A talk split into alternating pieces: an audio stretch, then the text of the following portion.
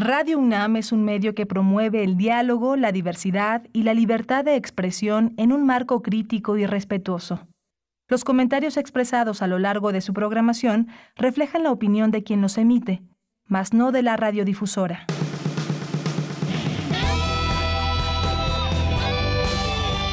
Prisma RU. Relatamos al mundo.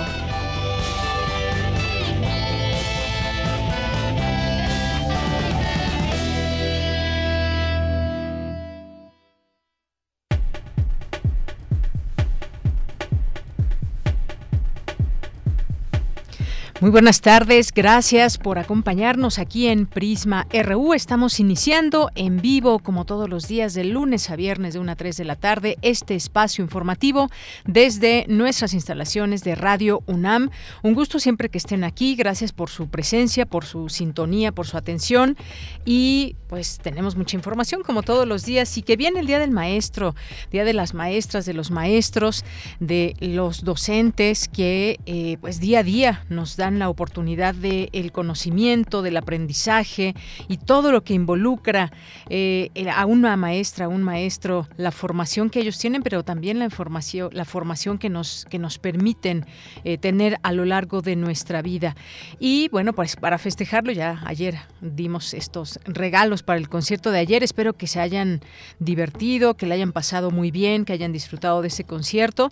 Y bueno, también otro regalo de la naturaleza para las y los maestros esto será el próximo eclipse total, un deleite para aficionados, también una gran oportunidad para la ciencia, como siempre, de observación. Y pues cae, eh, tendremos oportunidad de verlo la madrugada del domingo al lunes, que volverá a repetirse un eclipse total de luna, que es un fenómeno astronómico eh, importante, además un deleite que siempre eh, nos da la posibilidad de la observación y pues ya quien tenga oportunidad tendrá eh, quizás este interés de poder observar este eclipse y eh, aunque es el único astro que al que ha llegado una misión tripulada, la Luna esconde todavía muchos secretos, así que será será interesante si a ustedes les, les gusta todo este tema de la observación de nuestro entorno, universo, esta posibilidad de ver el eclipse total de Luna.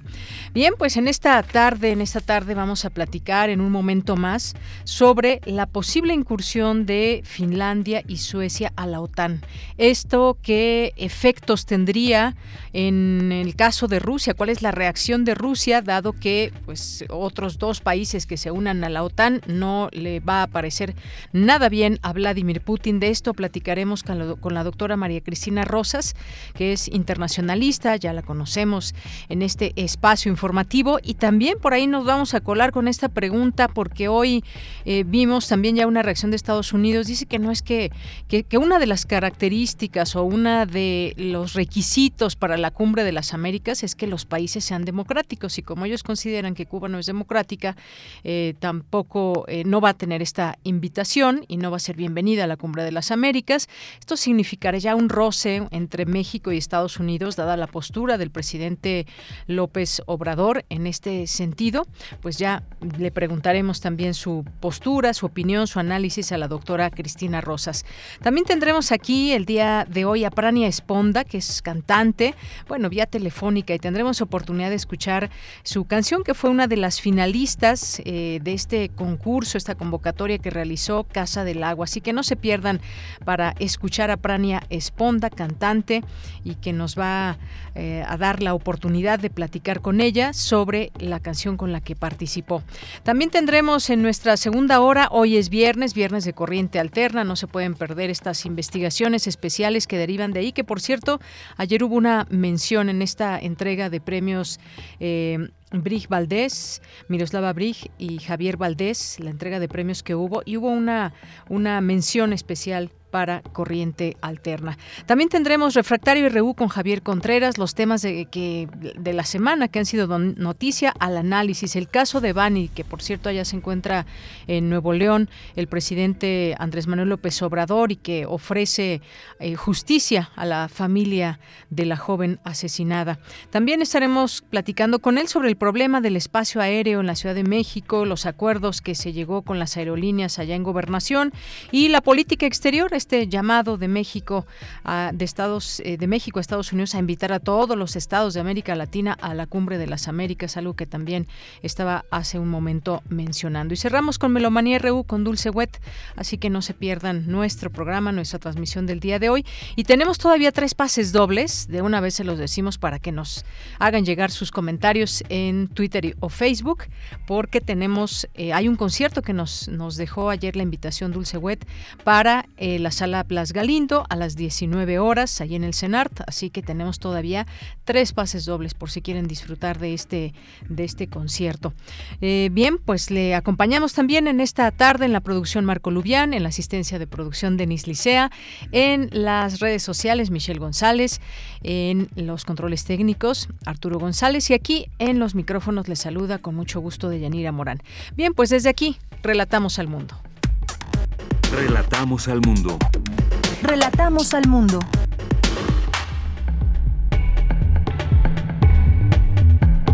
Y en este día, viernes 13 de mayo del año 2022, en la información universitaria, el rector de la UNAM, Enrique Graue, hizo entrega de reconocimientos a académicos, profesores e investigadores eméritos, así como a integrantes de la Junta de Gobierno en el marco del Día del Maestro, que se celebra el próximo 15 de mayo. Analizan académicos la veracidad de la información compartida en Internet y redes sociales. Los derechos humanos tienen un costo, el cual debe asumir el Estado, asegura Luis Raúl González Pérez, coordinador del Programa Universitario de Derechos Humanos de la UNAM. La concentración del poder en manos del Ejecutivo debilita al régimen democrático mexicano, expone investigador al participar en el seminario sobre combate a la corrupción y rendición de cuentas. En la información nacional, el padre de Devani, Mario Escobar, acusó a la Fiscalía General de Justicia de Nuevo León de filtrar la segunda necropsia practicada a la joven. El presidente López Obrador se reunió en Nuevo León con Mario Escobar y Dolores Basaldúa, padres de la joven Devani Escobar, a quienes reiteró el compromiso del gobierno federal para hacer justicia a su hija y conocer la verdad sobre su muerte a través de las investigaciones que ya se realizan bajo la política de cero impunidad. Ha tomado tres años de trabajo, pero hoy los índices delictivos del país están bajando, aseguró hoy el presidente Andrés Manuel López Obrador, quien estimó que esto se ha logrado junto con una baja en los índices de letalidad en la actuación de las Fuerzas Armadas. En la rehabilitación de la línea 12 del metro se van a resolver las fallas de origen del tramo elevado metálico y se garantizarán los mayores estándares de seguridad, señaló la jefa de gobierno Claudia Sheinbaum Pardo. El próximo domingo, 15 de mayo, habrá un eclipse total de luna, como les decía, que, se, que entrará en la, en la sombra de la Tierra a partir de las 8.30 horas y saldrá a las 6.51 de la mañana del día siguiente. Y en la información internacional, el jefe de la diplomacia estadounidense para el continente americano, Brian Nichols, dijo que el respeto a la democracia es condición para participar en la Cumbre de las Américas. Lo anterior fue declarado luego de que los presidentes de México, Andrés Manuel López Obrador, y Bolivia, Luis Alberto Arce, supeditaron su asistencia a que no haya exclusiones en el encuentro a celebrarse el próximo mes en Los Ángeles, California. Hoy en la UNAM, ¿qué hacer y a dónde ir? Te recomendamos la serie Vida Cotidiana, Sociedad en Movimiento, coproducción de Radio UNAM con la Escuela Nacional de Trabajo Social, bajo la conducción de Ángeles Casillas. Hoy viernes 13 de mayo, el programa aborda el tema Familias diversas en México. Sintoniza hoy el 96.1 de FM en punto de las 16 horas después del corte informativo.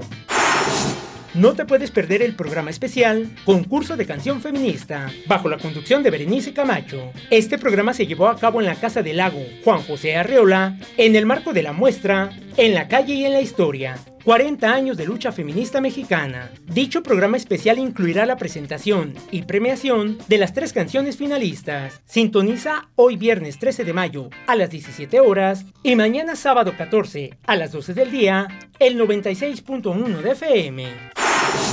Otra opción sonora que no te puedes perder es la serie Miocardio, la génesis del sonido, que en esta ocasión nos ofrece el segundo programa dedicado a la cantante argentina Luby Torres, fundadora de Cercanto Medicina, Escuela de Terapia y Sanación a través de la voz. Sintoniza hoy el 96.1 de FM en punto de las 18.15 horas y su retransmisión el próximo domingo 15 de mayo a las 14.30 horas. Y recuerda, la pandemia de COVID-19 aún no termina. Continuemos con las medidas sanitarias recomendadas para evitar un contagio.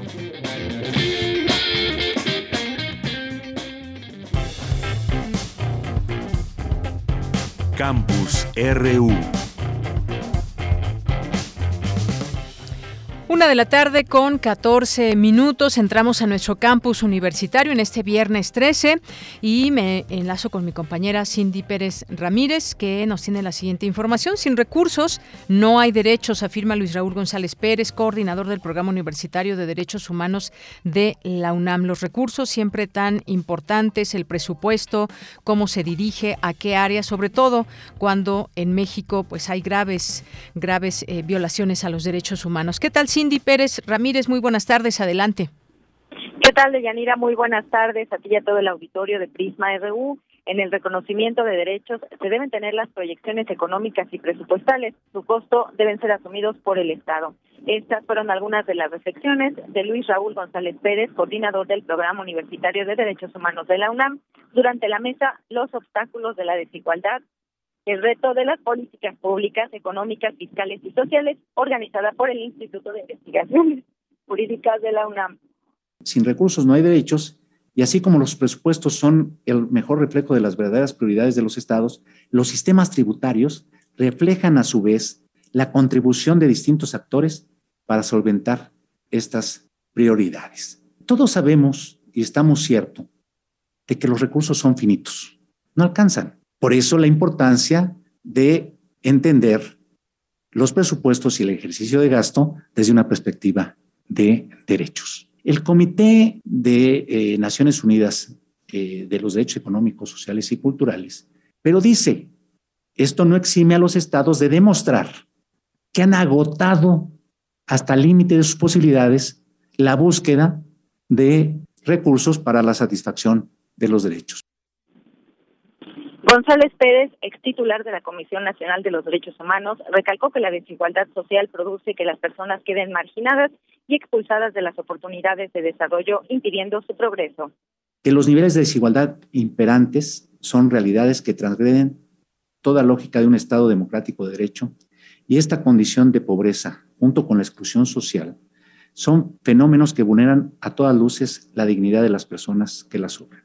Y la pobreza es raíz y al mismo tiempo efecto de violaciones a los derechos humanos. O sea, tiene estas dos caras de la moneda eh, eh, para quienes la viven dentro de un sistema donde las políticas dirigidas a disminuir la pobreza muchas veces los hacen dependientes del sistema sin promover el crecimiento y desarrollo individual. Por esto es necesario plantear la reducción de la desigualdad existente en sus múltiples manifestaciones como una prioridad de autoridades y gobiernos diseñando e implementando políticas públicas pertinentes y oportunas.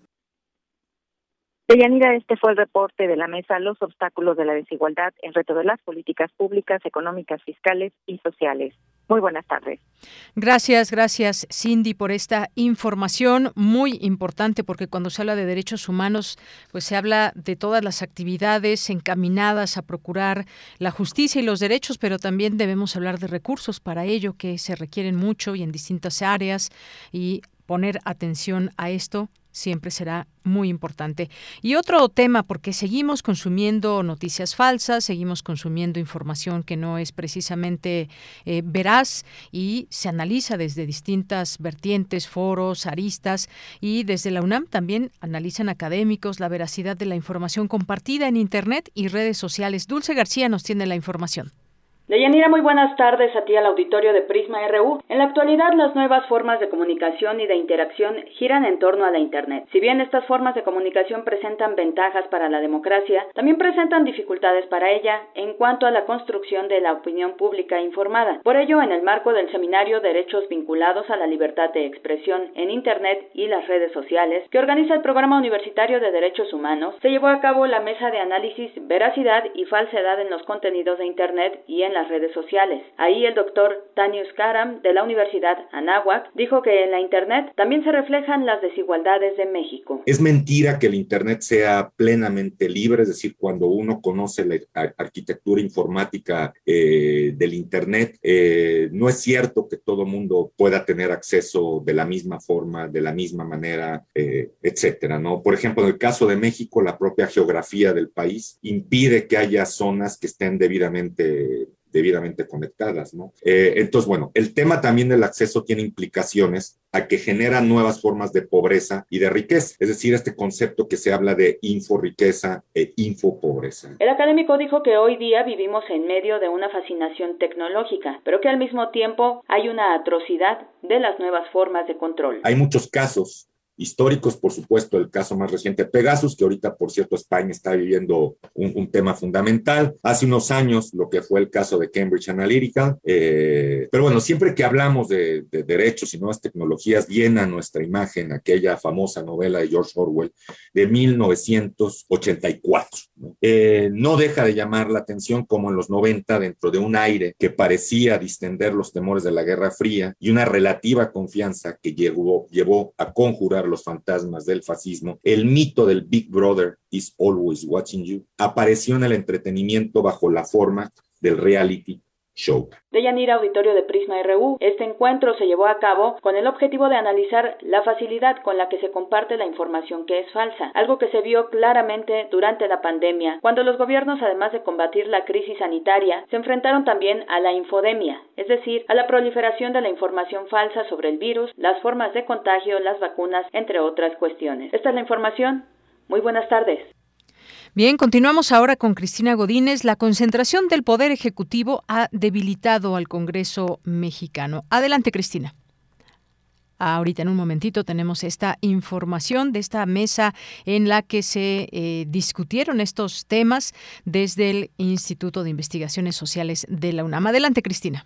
Hola, ¿qué tal, Deyanira? Un saludo para ti y para el auditorio de Prisma RU. En el Instituto de Investigaciones Sociales tuvo lugar la segunda sesión del seminario sobre combate a la corrupción y rendición de cuentas.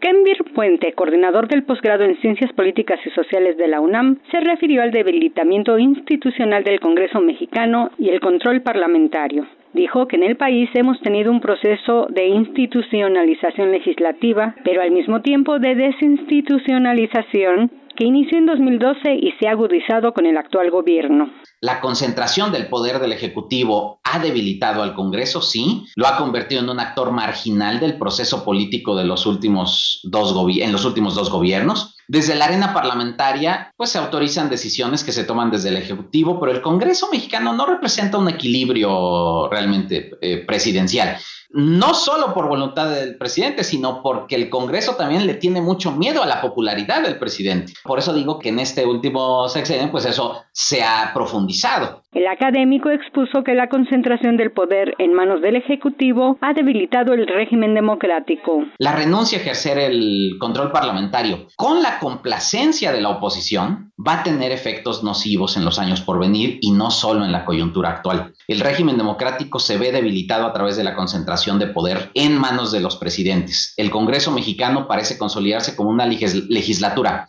funcional para el presidencialismo autoritario y disfuncional para un régimen democrático y de libertades donde las autoridades rinden cuentas. Por su parte, Irma Herendira Sandoval, coordinadora del seminario, comentó que el desencanto de la juventud con la democracia es un tema que se debe analizar. Es decir, no se puede decir que es que los jóvenes no saben, no son cultos, no leen, no se interesa. Entonces, al bote de la basura. Porque ellos son este, el futuro, ellos son de quien depende que esto siga. Entonces, no se puede, y esta es mi pregunta, no se puede culpar a los jóvenes, sino de hecho oír esa, esa actitud, oír esa, esa mutez que, implica el que ya no crean en la democracia, en que no vayan y voten, en que digan que la democracia no sirve, porque eso nos está diciendo algo muy fuerte y por eso es que vuelvo a que este desafío de la rendición de cuentas verdaderamente perpendicular o societal es la, la, única ahorita que podría darnos algunas, algunas pistas de para dónde esta transición. Deyanira, este es mi reporte. Buenas tardes.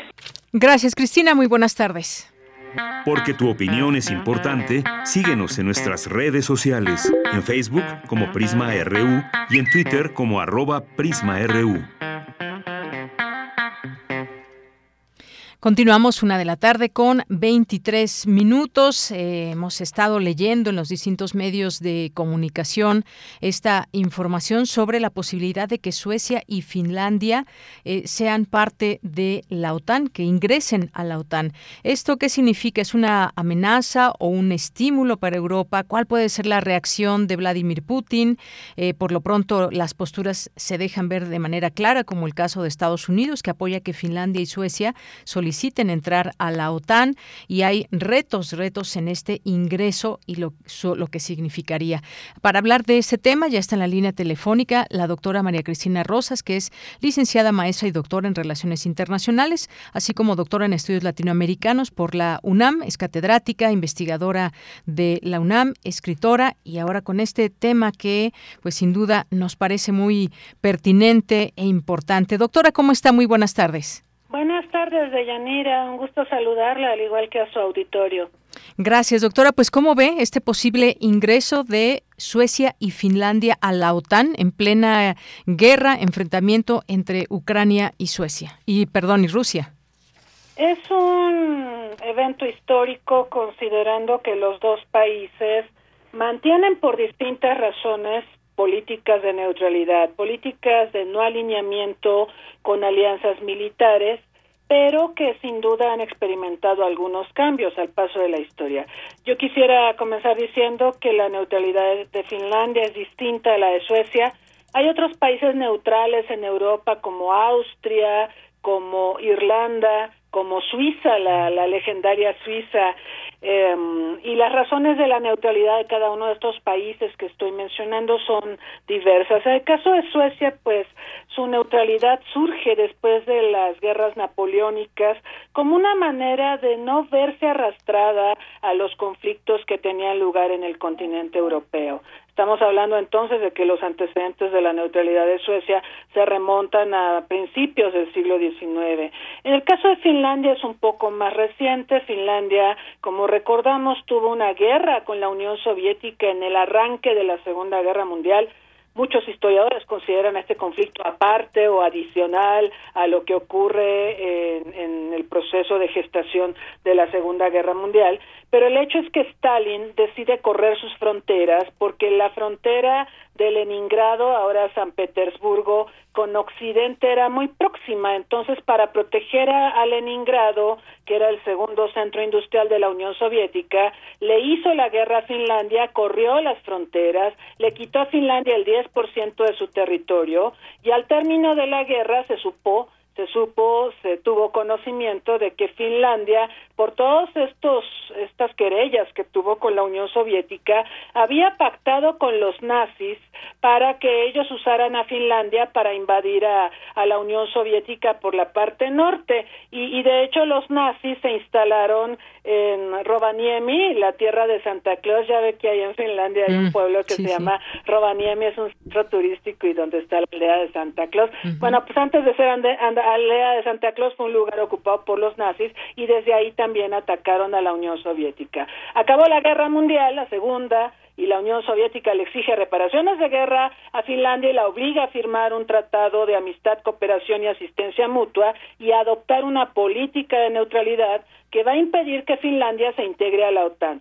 Entonces, eh, bueno, eh, las neutralidades de Finlandia y Suecia, como le decía, son diferentes, obedecen a distintas razones, pero en cierta forma han contribuido a establecer una zona de equilibrio en Escandinavia y en Occidente frente, en su momento, a la Unión Soviética y ahora frente a Rusia. Eso está por cambiar. Yo creo que un cambio muy importante de las políticas de neutralidad de los dos países eh, la vimos a la luz del fin de la Guerra Fría cuando los dos deciden ingresar a la Unión Europea. recordando que la Unión Europea exige cesión sustancial de la soberanía de cada país que ingresa y esto es incompatible con las políticas de neutralidad. Sin embargo, Finlandia y Suecia ingresaron a la Unión Europea, se dieron soberanía y eso ya nos daba algunos visos de que la neutralidad de estas naciones podía cambiar. Por supuesto, ahorita el elemento que está determinando este giro en las políticas de neutralidad de Finlandia y Suecia es la invasión de Rusia a Ucrania y el miedo que genera esta agresión a los países escandinavos. Efectivamente está motivado por estas, eh, pues, esta situación que apremia en el mundo y en esta parte específicamente entre Ucrania y Rusia. Ahora bien, pues sin duda esta organización del Tratado del Atlántico Norte, pues es una alianza que conforman 30 naciones, eh, como usted nos decía, fundada poco después del final de la Segunda Guerra Mundial y quien la lidera, pues es la primera potencia militar y nuclear del mundo, que es Estados Unidos y cuál es la reacción de Rusia? ¿Cómo lo puede interpretar Vladimir Putin? Porque incluso pues se sabe que ha advertido que eh, de que no lo hagan porque incluso amenaza con una respuesta técnica militar. No sé exactamente qué signifique esto, pero cómo se ve, cómo se sienten estos, eh, ir mediando las aguas en ese terreno si es que entran Finlandia y Suecia a la OTAN, doctora. Mire, yo veo varias situaciones complicadas en esta ampliación hacia Finlandia y Suecia a la OTAN, más en el caso de Finlandia porque es frontera contigua de Rusia. Eh, Suecia no tiene frontera con Rusia. Noruega sí, fíjese que Noruega en la puntita hasta el norte norte tiene tiene frontera con los rusos y Noruega es OTAN, pero digamos es una fronterita. Pero en el caso de Finlandia y Rusia comparte una frontera bastante grande y el hecho de que Finlandia ingresara a la OTAN pues extiende a la OTAN. Este es un tema muy delicado porque recordamos, ya lo comentábamos en otra oportunidad de Yanira aquí en este espacio y con su auditorio, que cuando se desintegró la Unión Soviética, la OTAN le dio, eh, digamos, a, Rusia, le hizo la promesa de que no se iba a extender hacia Europa Oriental. No lo firmó en ningún tratado, hay que decirlo, fue una promesa verbal, pero es una promesa que no cumplió al final del día. Y sabemos que esta promesa fue real porque George Shultz, el que fue canciller de George Bush padre, y otras personalidades diplomáticas y políticas del mundo occidental han expresado que esta fue una promesa de la OTAN a Rusia para tranquilizar a la Rusia de Yeltsin en aquellos tiempos en que estaba pues desintegrada la, la Unión Soviética. Eh, esta promesa no se cumplió, nosotros sabemos que la OTAN se ha ido extendiendo hacia lo que alguna vez fue el Pacto de Varsovia y el espacio soviético de influencia. Y de hecho la guerra que tenemos es por culpa de eso, porque la OTAN no ha cumplido sus promesas y porque ha coqueteado con la idea de recibir a Ucrania en la Alianza Noratlántica. Ahora, punto número uno de Yanira si admiten a Finlandia y a Suecia, Ucrania va a decir, ¿y qué onda conmigo? Yo les pedí que me dejen entrar y no me dejan, ¿no? Y de hecho hasta Zelensky hace algunas semanas lo escuchamos afirmando que él ya se había hecho a la idea de que Ucrania nunca iba a poder ser parte de la OTAN. Me imagino que este también fue un guiño a Putin para buscar una negociación con Putin, porque esa es una de las cosas que pide el gobierno ruso a Ucrania para poner fin a la guerra. Pero bueno, digamos, vamos a suponer que ingresan Finlandia y Suecia a la OTAN. Esto va a, a reavivar el debate de por qué ellos sí y por qué Ucrania no. ¿no? Entonces, a lo mejor esto reanima a Ucrania a buscar otra vez su incorporación a la OTAN, lo cual puede exacerbar las ya de por sí muy fuertes tensiones entre Ucrania y Rusia y entre Rusia y Occidente.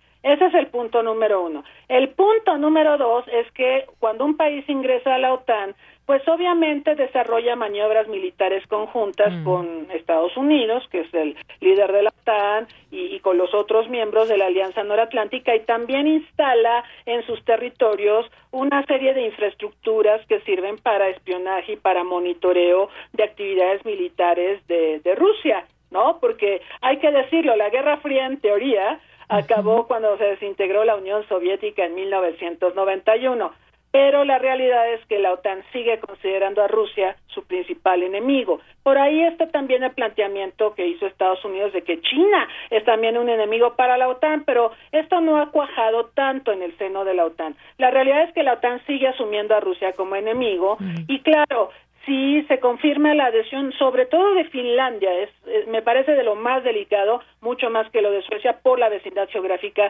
que tiene con Rusia. Entonces Rusia va a tener a un vecino occidental que va a tener instalaciones eh, militares y, de vigilancia y de surveillance eh, en la frontera con Rusia. Esto puede ser intolerable para Rusia y puede agudizar aún más las tensiones.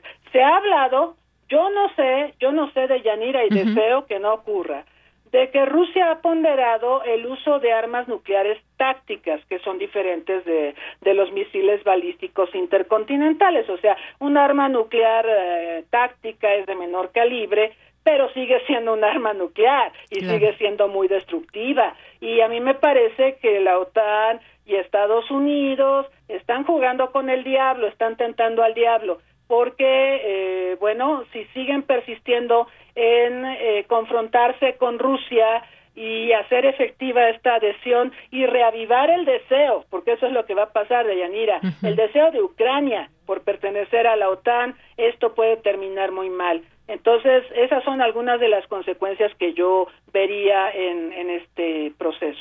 Pues sí, ya veremos. Me parece que el próximo fin, este fin de semana, el domingo, quizás se sepa si entran o no Finlandia y Suecia a la OTAN, pero efectivamente, ¿cuál sería la reacción de, de Ucrania? Y para ser eh, francos, eh, eh, pues lo que vemos de Finlandia y Suecia por las características, son países modernos, democráticos, pues cumplen con los criterios para ser miembros de la OTAN y sin embargo, pues eh, vemos que también la respuesta de Rusia puede ser, digamos, hasta cierto punto peligrosa. Hay una reconfiguración en todo esto, también lo que se puede ver, doctora, que se están haciendo estas eh, posibles reconfiguraciones de lo que sería la OTAN, porque ya esta guerra además se está eh, tomando mucho tiempo más del que algunos pensaban, pero pues quizás se antoje largo este eh, conflicto. Veremos qué es lo que va sucediendo en este escenario, porque está ahí pues muy atento Vladimir Putin a lo que pueda suceder en estos eh, planes que puede haber entre quienes conforman la OTAN, liderados por Estados Unidos, y en este caso, pues eh, dos naciones más que se puedan unir a este a esta organización.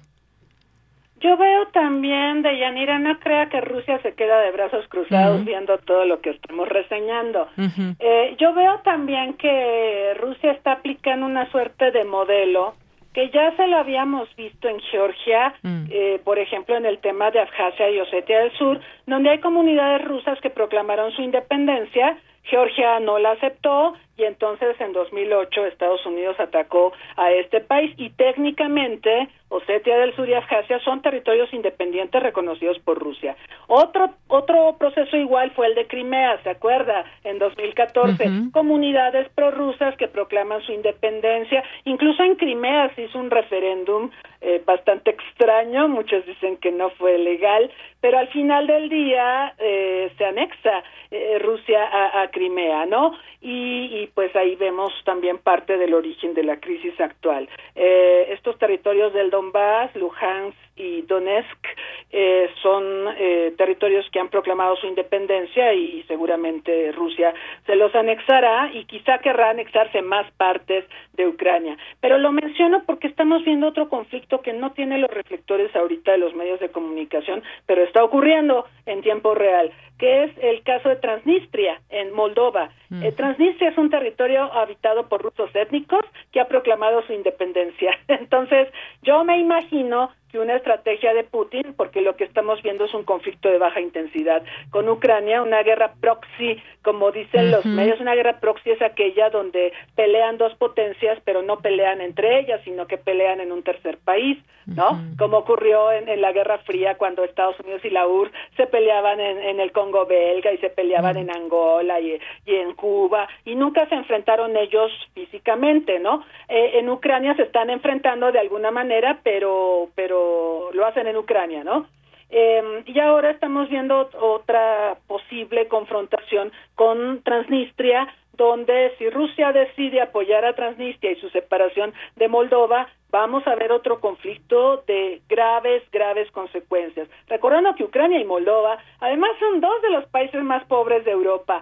Entonces, eh, este es otro factor a ponderar, a ponderar de Yanira la OTAN es posible que vote por recibir a Finlandia y Suecia, son países ricos, poderosos, prósperos, altamente desarrollados.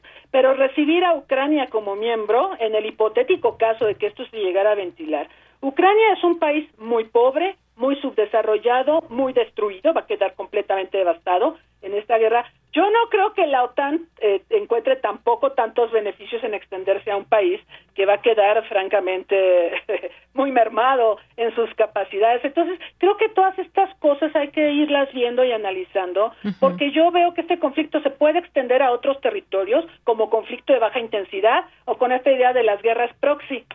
Efectivamente. Bueno, pues ya eh, veremos en principio si entran o no a la OTAN, Finlandia y Suecia. Vemos por ahí también el papel de China, que hace, pues también hace unos días, pues ve a la OTAN, se publicó en varios medios de comunicación que ve a la OTAN como una amenaza y teme que llegue hasta sus fronteras, pero se ha mantenido, digamos, de manera neutral, aunque como usted bien dice también, no es que Rusia se quede a la expectativa a ver qué está pasando, sino que van también dando quizás algunos pasos pues China se ha mantenido, digamos, en esta neutralidad de acción, pero evidentemente va siguiendo con mucho detenimiento e interés lo que sucede en este sentido en esta guerra. Sí, Deyanira, aparte varios de los países de Europa Oriental sí forman parte de la ruta de la seda y sí tienen relaciones importantes con China, entonces es innegable que China está haciendo un seguimiento puntual de lo que sucede. Por supuesto a China no le gustó algo que le hizo ruido eh, de este conflicto con Ucrania. El hecho de que Luhansk y Donetsk se proclamen independientes y Rusia los defienda. ¿Por qué? Porque China tiene la bronca con Taiwán. Y si Taiwán se proclamara independiente y la defendiera Estados Unidos, también es muy hipotético esto que estoy diciendo, pues entonces China teme que el modelito de Luhansk y Donetsk en el Donbass pudiera ser seguido por Taiwán, si no crea que, que China está involucrada en esto solo como observador a ver qué pasa. También está analizando escenarios que le pudieran afectar o que pudieran tener efectos de rebote en, en el dominio que China tiene en, en, en Asia Oriental. Entonces, eh, esto es delicado también, independientemente de la amistad que pueda haber hasta personal entre Xi Jinping y Vladimir Putin, que, que existe, ¿no? Sabemos que existe eh, y que hay una alianza estratégica entre ellos dos. Independientemente de eso, la guerra en Ucrania sí tiene implicaciones geopolíticas de gran envergadura para China. Efectivamente. Y doctora, pues por último, antes de despedirnos, ya hay respuesta por parte de Estados Unidos en este ir y venir de declaraciones sobre la cumbre de las Américas y dice que países que no respeten la democracia no serán invitados a esta cumbre, es lo que advierte ahora Estados Unidos. Pues cómo, cómo ve esta situación eh, que por una parte dice el presidente de México, López Obrador, que se debe invitar a todos, que no iría en todo caso, que no se invite a todos los países, que no se discrimine a nadie. Y ya hay una respuesta también muy clara por parte de Estados Unidos. ¿Qué le parece? Pues mire, em, es la segunda vez que Estados Unidos será anfitrión de la Cumbre de las Américas. La primera vez fue en el 94, cuando fue creado este mecanismo en los tiempos de la presidencia de William Clinton. Tradicionalmente a Cuba la han excluido por la situación tan peculiar de, de la relación Cuba-Estados Unidos por la condena las sanciones que le aplicó Estados Unidos en tiempos de la Revolución cubana y que prevalecen al día de hoy.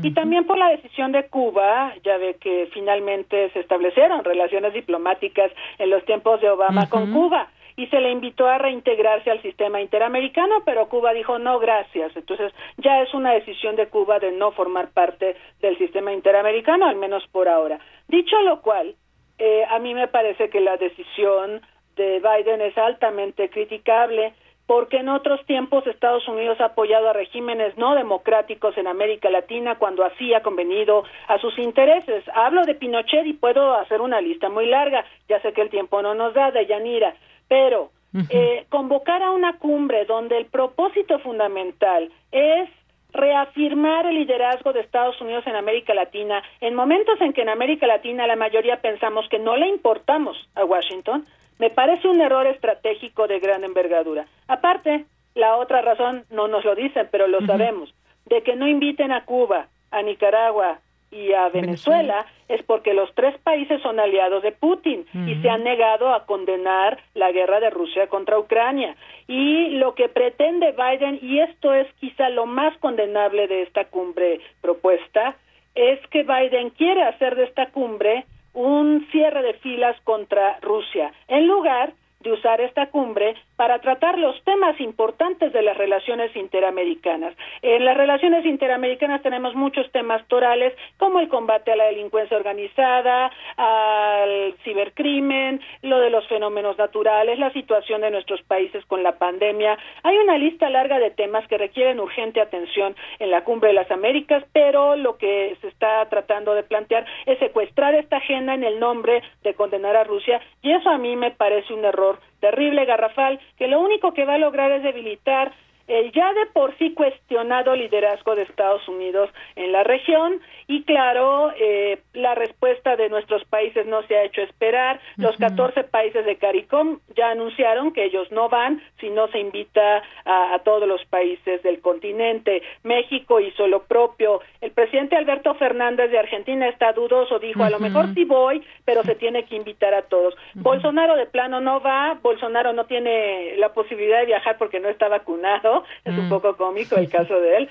Este, ya ve que fue a Nueva York a hablar a las Naciones Unidas, pero no lo dejaron entrar a ningún lugar porque pues no está vacunado y tuvo que ponerse a comer pizzas en la calle. Pero bueno, eh, hablando de, de, de quienes no irían, pues estamos hablando de presidentes de naciones importantes. Bolivia ya dijo que no iría, Honduras, la presidenta Xiomara ya anunció que posiblemente no irá. Se le está cayendo la cumbre de las Américas a Biden en momentos donde su gestión diplomática ha sido bastante errática nivel mundial y por supuesto en el continente americano.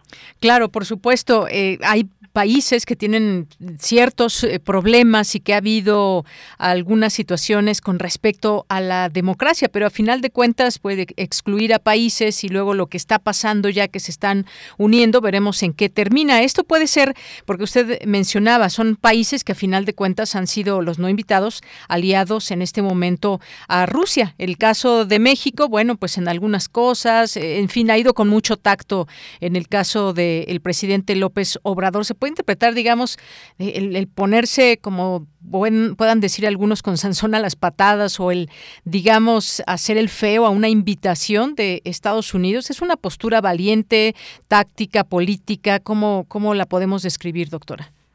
Mire, más allá de que hay un, una diferencia de opinión y poca empatía entre López Obrador y Biden, porque es la realidad de las cosas, yo siento que hay más empatía entre López Obrador y Trump, por ejemplo. Mm. Paradójicamente, ¿no? A pesar de que Trump siempre nos trató muy mal. eh, hay menos empatía entre López Obrador y Biden, pero más allá de eso, yo creo que la posición internacional de Estados Unidos está muy dañada.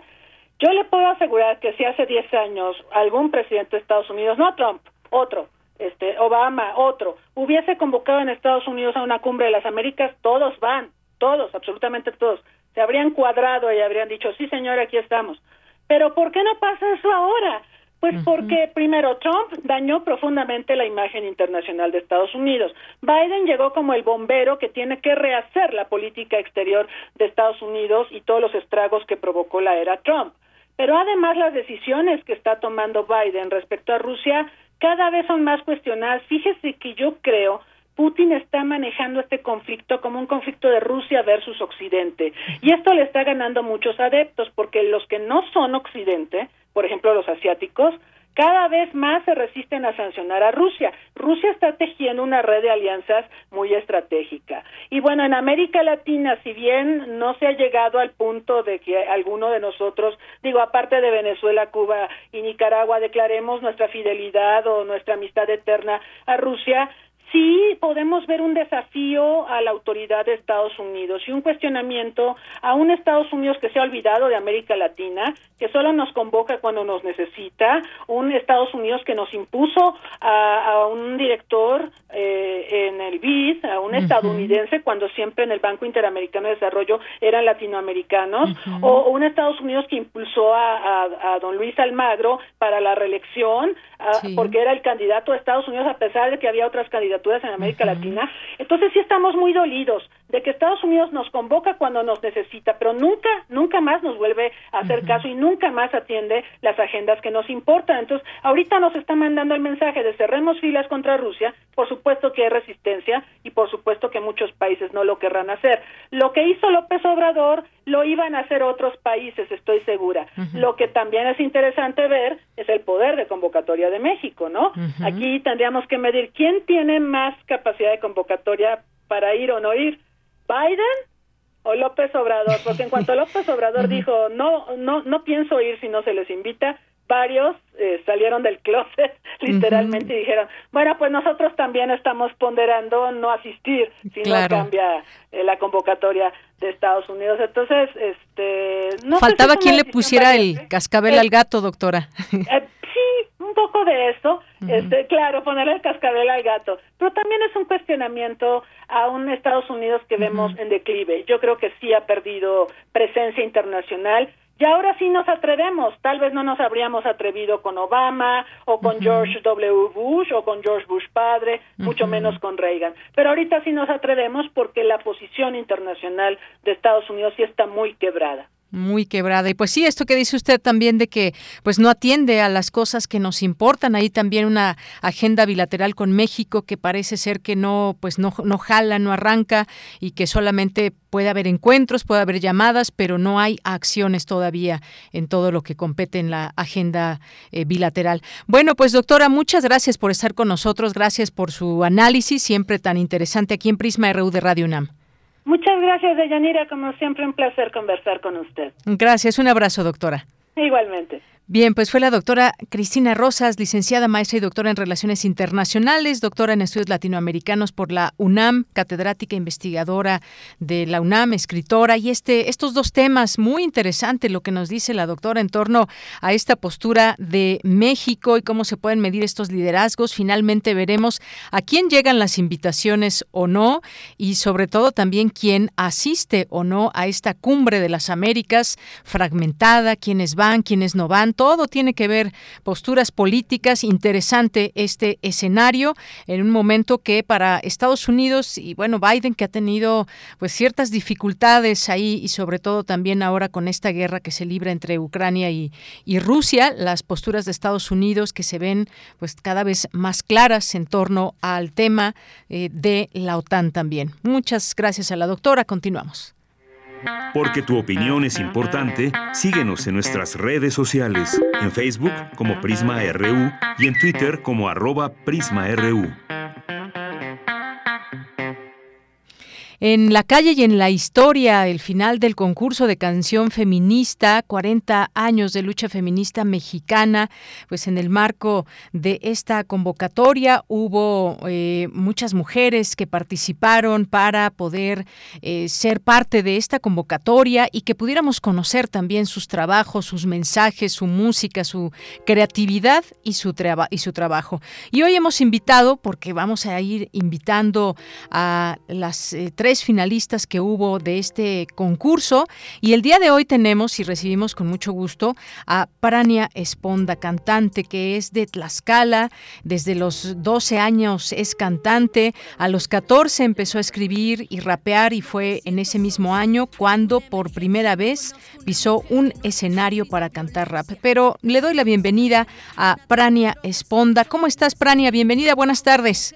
Hola, buenas tardes. Muchas gracias por el espacio. La verdad es que siento que es muy importante justo dar el espacio a, mujeres, ¿no? A mujeres que están haciendo música. La verdad es que es muy importante, es muy importante abrir estos espacios para nosotras. Muchas gracias por por pues por hacer este este espacio para que nosotras podamos pues eh, platicar lo que vivimos y, y bueno pues más mujeres eh, se animen a hacer más cosas. Muchas gracias de verdad.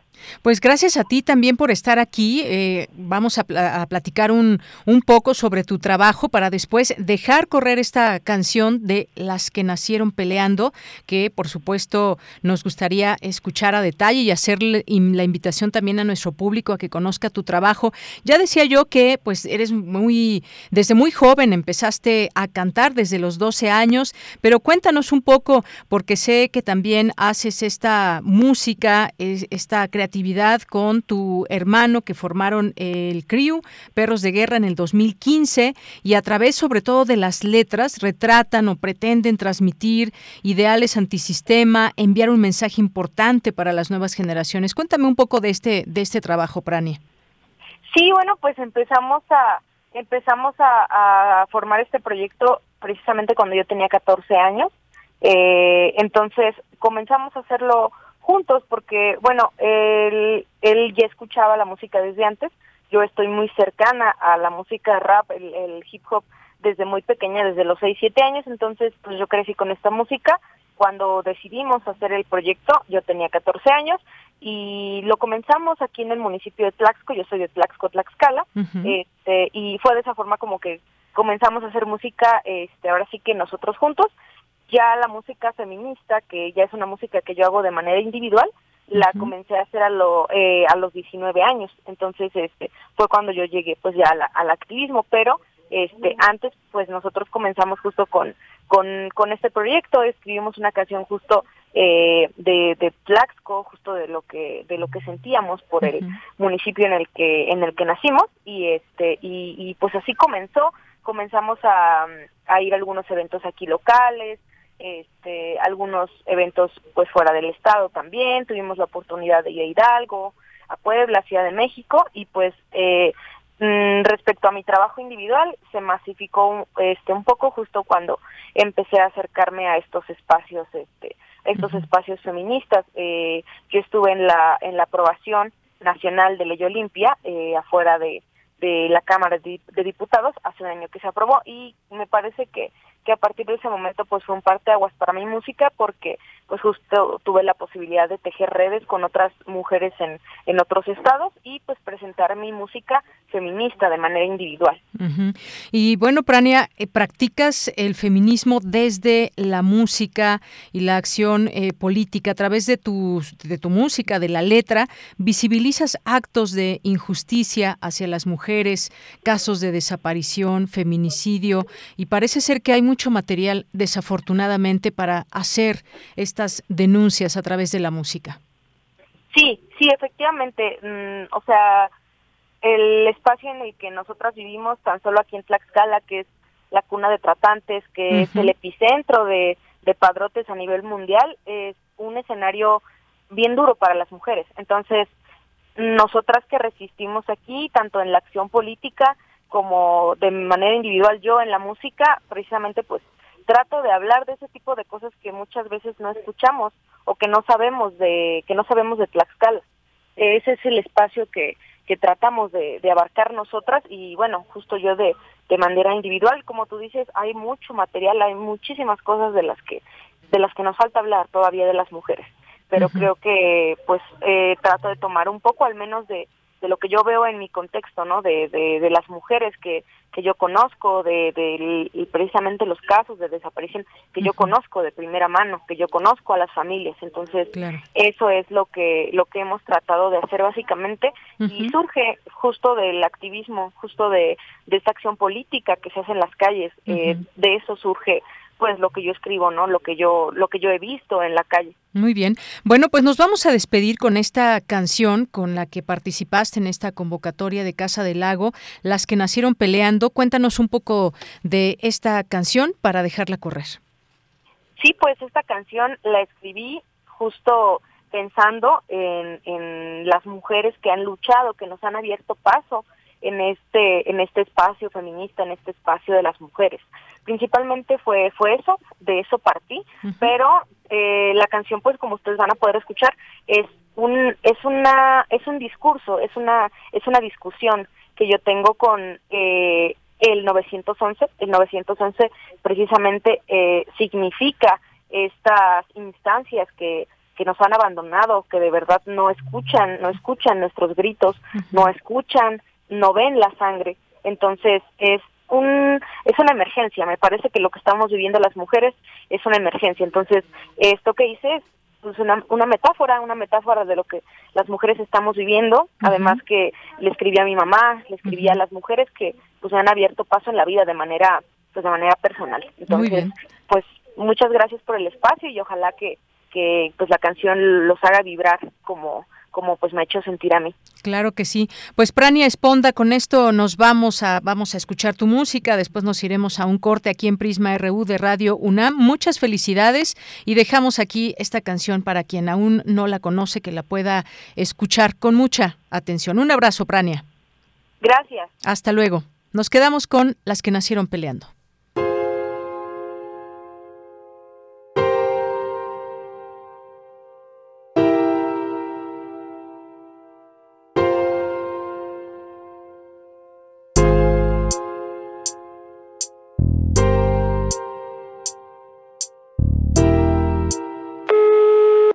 Noches, ¿está usted llamando al 911? 911, tengo una emergencia, no conozco una mujer que no haya sufrido violencia. Nací en Tlaxcala, en la cuna de patrotes, donde no es delito que a una mujer compres. Aquí lo sabemos todos, pero el Estado se calla y si es con las mujeres, el gobierno siempre falla. ¿Perdón? ¿Quién habla? ¿Que quién habla? Soy todas las morras que rompen lo establecido. Soy el cabello de mi abuela, su espíritu va conmigo. Soy mi tía Mari con un esposo desgraciado. Condenada por ser mujer, dormía junto al patriarcado. Soy mi madre escapando de la violencia. Ni perdón ni olvido al que le quito su inocencia. Soy todas las historias que te cuentan de mujeres. Mis hermanas muertas duelen más que tus paredes. ah, ya entendí. Eres una de esas viejas exageradas y violentas que piensan que destruyendo la ciudad van a cambiar algo. No man. Violenta, la forma en que nos matan, no la forma en que luchamos. Esta es una emergencia, dime cómo les llamamos, cómo les hago entender que aquí nos están matando. Que son 11 feminicidios, no estamos exagerando. ¿Y tú? Cuando denuncia a mi agresor, ¿dónde estuviste? Cuando violaron a mamá, dime qué chingaos hiciste. La poli no me cuida, me viola y me mata. No estoy segura en la calle y no estoy segura en mi casa. Yo gritaré porque estoy viva, pero viva hasta cuando me niego a no dar pelea, me niego a callar mi canto, rompo todo. Con el patriarcado rompí el pacto, me niego a cerrar la boca para no incomodarle tanto.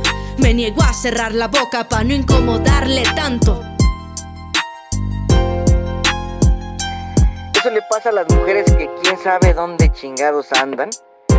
Luego como andan vestidas y tan noche. Ustedes se lo buscan. ¿O qué? ¿Qué esperan que les pase? Prisma RU. Relatamos al mundo.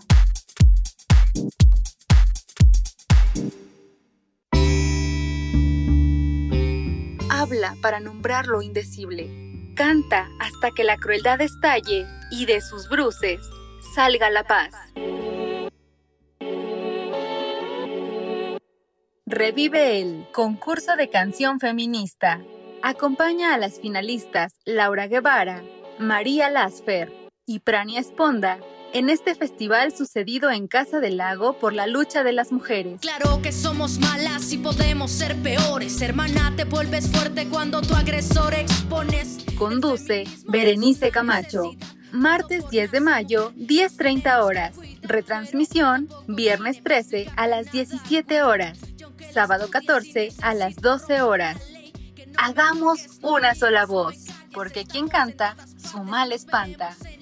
Radio UNAM, experiencia sonora. Nunca tenga miedo por mis hermanas de lucha que ponen su vida y su cuerpo. Hoy les acuerpo con mi voz porque esto es lo único que tengo. Durante 31 años junto al INE hemos abierto la puerta de la democracia. Cuando cumplimos 18 y empezamos a elegir. Cuando nos cambiamos de casa y decidimos en nuestra nueva comunidad. Cuando llega la hora de salir a votar. Cuando somos funcionarias y funcionarios de casilla. México es nuestra casa y está hecha con la participación de todas y todos. Llevamos 31 años uniendo a México con un solo fin, que todas y todos ejerzan su derecho a decidir libremente. Mi INE nos une. Los nazis crearon las metanfetaminas para convertir a sus soldados en seres incansables y deshumanizados. Bajo su efecto, el ejército nazi inicia la peor guerra de la historia y crea los campos de exterminio. Hoy el cristal se usa para controlar la mente de jóvenes que buscan placer y la de jornaleros y maquiladores que buscan energía para trabajar día y noche. Busca la línea de la vida, 800-911-2000. Para vivir feliz, no necesitas meterte nada. Vamos a tomar las ondas con la misma energía con que tomamos las calles. Vamos a desmontar los armarios. Vamos a deconstruir el patriarcado. Y sí, lo vamos a tumbar. Violeta y oro. Todas las voces. Violeta y oro. Todos los domingos a las 11 de la mañana por Radio UNAM. Radio UNAM. Experiencia sonora. Conciencia, Psicología y Sociedad. Sexta temporada.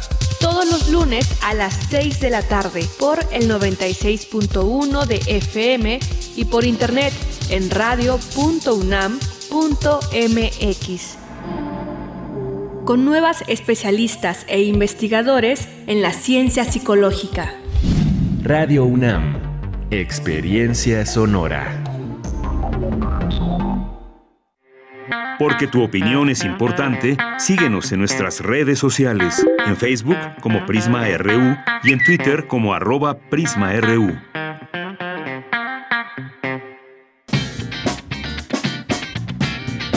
Mañana en la UNAM, ¿qué hacer y a dónde ir? Radio UNAM presenta una de las piezas más notables que forman parte de su colección de ficción sonora, inscrita en el Registro Memoria del Mundo de México 2021. Se trata del radiodrama Diálogos, adaptación de diálogos teatrales de Luisa Josefina Hernández. Diálogos breves y fugaces, en los cuales se aborda la búsqueda del amor en la edad adulta, las diferencias entre el amor matrimonial y el concubinato, así como la moral y sus contradicciones. Un bosquejo de la sociedad mexicana de la primera mitad del siglo XX. Sintoniza mañana sábado 14 de mayo a las 20 horas el 96.1 de FM. Este próximo domingo 15 de mayo no te puedes perder la serie Violeta y Oro, todas las voces, coproducción de Radio UNAM con la Coordinación para la Igualdad de Género de nuestra máxima casa de estudios, bajo la conducción de la doctora Sandra Lorenzano. El programa del domingo 15 de mayo se titula A esa maestra y contará con la participación de tres maestras extraordinarias para celebrar a una profesora de profesoras, la excepcional Graciela Hierro, filósofa, escritora y maestra. La cita es el próximo domingo 15 de mayo, en punto de las 11 horas, por el 96.1 de FM. Recuerda que a partir de hoy y hasta el próximo martes 17 de mayo se lleva a cabo la tercera edición del Plastianguis Ciudad de México, organizado por la Coordinación Universitaria para la Sustentabilidad de la UNAM en colaboración con la Facultad de Química. Lleva tus residuos plásticos en bolsas transparentes. El Plastianguis Ciudad de México se lleva a cabo del 13 al 17 de mayo de 2022 de 9 a 17 horas en el estacionamiento número 8 del Estadio Olímpico Universitario. No olvides llevar tu cubrebocas y respetar las medidas sanitarias recomendadas. Para Prisma RU, Daniel Olivares Aranda. Bien, estamos de regreso en nuestra segunda hora de Prisma RU en este viernes 13 del año 2002, mayo. Muchas gracias por continuar en esta sintonía del 96.1 de FM y eh, también a través de www.radio.unam.mx. Saludos donde quiera que sea que nos estén escuchando, ya sea en nuestra Ciudad de México, en el país o en alguna otra parte del mundo. Háganse presentes, díganos desde dónde nos escuchan y pues para mandarles saludos donde quiera que estén o si están aquí también tal vez desde su casa, el trabajo, donde quiera que se encuentren. También les mandamos saludos de ser eh, que se encuentren aquí en nuestra en nuestro país y mandamos saludos. Es hora de mandar saludos a través de nuestras redes sociales. Por cierto, ya ya se fueron los boletos, Michelle. Ya se fueron los boletos o todavía tenemos. Todavía tenemos. Tenemos tres, así que es momento todavía. Tienen de aquí hasta las tres de la tarde porque vamos a pasar esta lista y a la Blas Galindo para que tengan oportunidad de disfrutar este concierto a las 19 horas el día de mañana. Tenemos todavía tres pases dobles para esta, este concierto. Así que nos pueden escribir en Twitter o Facebook, en Twitter arroba PrismaRU y en Facebook como PrismaRU. Gracias a las personas que se hacen presentes, como Armando Cruz nos dice, pueden recomendarme algún libro o película que trate sobre las maestras y los maestros. Feliz día a todas, a todas las maestras y los maestros. Pues muchas gracias, Armando Cruz. A ver qué le podemos recomendar, Armando Cruz. Si nos están escuchando, yo sé que nos escuchan maestras y maestros también, que eh, les mandamos, por supuesto, muchos saludos, felicitaciones a Yola, Pedro, a Mayra también que nos escucha, a Jorge, a Jorge Durán Guzmán, que también nos escucha y es maestro, y a todas las personas que estén sintonizando, que la pasen muy bien ese día y siempre reconocemos aquí su trabajo. A nuestras y nuestros colaboradores también, que son eh, maestros y maestras les mandamos muchas felicitaciones. Eh, gracias a Rosario Durán, que nos dice que está muy cruda la canción que escuchamos. Pues sí, así como es la realidad y como son las cifras, que son frías, pero son cifras que quisiéramos cambiar. Sí, está muy cruda, está muy ruda la canción, pero así es, y es la realidad. Gracias, Rosario. Eh, saludos a David Castillo, a Mario Navarrete, a Diogenito, que nos dice gran plática sobre política internacional. Efectivamente, la verdad es que la doctora Cristina Rosas es una buenaza, siempre, siempre aquí abriéndonos las posibilidades de entendimiento sobre, sobre estos temas internacionales que circundan en este planeta Tierra y en este caso, pues bastante crítica, dura crítica a los Estados Unidos y cómo pues no está teniendo liderazgo que se pretende. Eh, vamos a ver finalmente qué resulta en esta cumbre de las Américas. Gracias, gracias Eugenito, gracias a Rosario que también nos dice, sí, están muy cerca los finlandeses de Suecia, tomas un ferry, llegas a Finlandia y de ahí puedes tomar un tren a Rusia. Gracias Rosario. Verónica Ortiz nos dice, buenas tardes, eh, con qué cara habla Irma Sandoval sobre el combate a la corrupción y rendición de cuentas cuando estuvo en la Secretaría de la Función Pública. No investigó a Manuel Bartlett. La corrupción sigue permeando en el país y la 4T es responsable, nos dice Verónica Ortiz Herrera.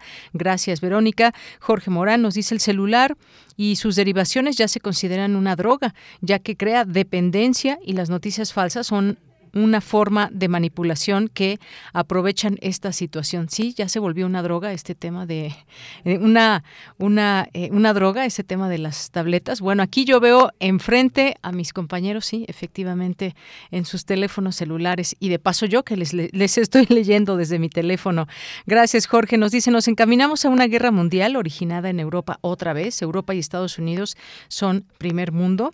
Eh, Jorge también nos dice, "Fin de semana reconozcamos la vital labor de los maestros. Por supuesto que sí, Jorge, una eh, vital labor eh, para el aprendizaje. Gracias y felicidades. Un abrazo, Jorge, la que es además eh, es catedrático del Politécnico Nacional. La Matatena C también, esta cuenta, le mandamos muchos, muchos saludos que hemos tenido aquí la oportunidad de platicar con esta asociación civil de cine para niñas y niños y que organizan el Festival Internacional de Cine para Niños. Muchas gracias que nos siguen también y están presentes.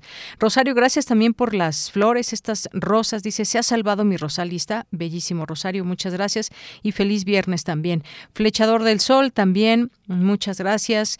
Eh, refrancito, también muchos saludos. Ramón P. G. Mario Navarrete, aquí como siempre antojándonos esa rica comida que cocina desde su casa. Muchas gracias a José Julio a José Julio Fernández, eh, también muchas gracias a eh, nuestros amigos de Ingeniería UNAM, a Carmen también, eh, muchas gracias por estar por aquí con nosotras y nosotros en este espacio informativo. David Castillo Pérez, la doctora Carla Salazar, por supuesto, Carmen Valencia, muchas gracias también por estar por aquí en nuestra transmisión, en esta sintonía. César Soto también, muchos saludos. gracias a Mimor. Em, también, bueno, ya mencionábamos a, Armando Cruz. Muchas gracias. Lo seguimos leyendo, pero por lo pronto nos vamos a ir a la información con mi compañera Virginia Sánchez. El rector de la UNAM, Enrique Graue, encabezó la ceremonia del Día del Maestro 2022 y su entrega de reconocimientos a académicos con 50 años de servicio, así como a profesores e investigadores eméritos y a integrantes de la Junta de Gobierno. ¿Qué tal, Vicky? Muy buenas tardes. Adelante con la información. Hola, ¿qué tal, Bella? Muy buenas tardes aquí al auditorio de Prisma RU. Acompañado por autoridades universitarias y miembros de la Junta de Gobierno y de Patronos de la UNAM, el rector Enrique Graue presidió la ceremonia del Día del Maestro 2022. En nombre de la UNAM, tomó la palabra el secretario administrativo Luis Agustín Álvarez y Casa Longoria, quien destacó los grandes retos a los que se enfrentan las y los docentes universitarios. Escuchemos. Quizá las preguntas más importantes sean cómo nos preparamos los docentes para lidiar con todo este bagaje que nuestros estudiantes traen a los salones de clase reales o virtuales, a los espacios de contacto en los pasillos, patios, jardines y cafeterías, cómo nos preparamos para transmitirles habilidades positivas que los harán mejores personas y ciudadanos. ¿Las tenemos? ¿Las podemos desarrollar? La respuesta no es tan clara, pero no me queda duda de que el mayor esfuerzo de adaptación siempre debe estar del lado del docente. Necesitamos que este sea un esfuerzo fructífero para que la universidad siga siendo este maravilloso artefacto que reconstruye a las personas y las prepara para un mejor porvenir. Sin embargo, cuando estamos en un acto como este, que demuestra la voluntad sostenida por décadas de nuestros maestros y maestros, me queda claro que este esfuerzo siempre se articula con dos elementos esenciales, el profundo amor y el respeto irrestricto a nuestros estudiantes. No me queda duda tampoco de que es por estas razones por las que por nuestra raza siempre habla el espíritu. En un mismo, primer momento de esta ceremonia, el rector hizo entrega del reconocimiento al mérito universitario a 111 académicas y académicos de diversas entidades que cumplen 50 años de servicio. Y en nombre de ellas y de ellos, habló Elena Ruiz Azuara de la Facultad de Química, quien señaló el privilegio y también responsabilidad que representa ser docente. Escuchemos. El reconocimiento al mérito académico es más que merecido cuando deja constancia del esfuerzo e importante labor de todas aquellas personas que inciden en la formación de profesionistas de alto nivel. Cada uno de ellos y ellas siembran en sus alumnos el interés, el amor por el estudio y la superación individual y colectiva. Asimismo, se hizo entrega del reconocimiento a dos integrantes de la Junta de Gobierno por conclusión de encargo, Óscar del Buen Ricarday y Javier García Diego Dantán, quien destacó que este órgano cuenta con una legalidad plena y con una gran legitimidad que se ha ganado por su composición, compromiso y resultados.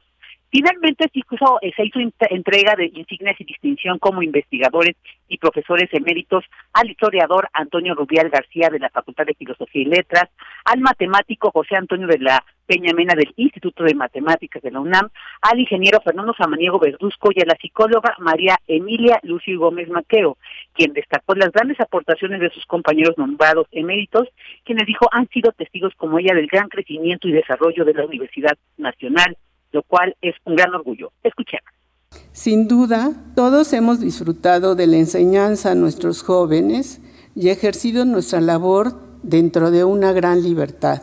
Esta universidad tiene una gran riqueza que muy difícilmente será igualada por otras universidades y que además ha coadyuvado sustantivamente al desarrollo de otras instituciones, aspecto que no es suficientemente reconocido, pero creo que todos los que estamos aquí nos identificamos plenamente con nuestra casa de estudios y reconocemos su fortaleza. Bueno, pues esto es lo que se escuchó en esta ceremonia, y que enviamos, pues en nombre de, Prima, una felicitación a las y los distinguidos en esta ceremonia y por supuesto a todas las y los maestros de nuestro país. Esta es la información. Gracias, Vicky. Muy buenas tardes. Buenas tardes. Bien, continuamos ahora con la información internacional a través de Radio Francia. Porque tu opinión es importante, síguenos en nuestras redes sociales, en Facebook como Prisma RU y en Twitter como arroba PrismaRU.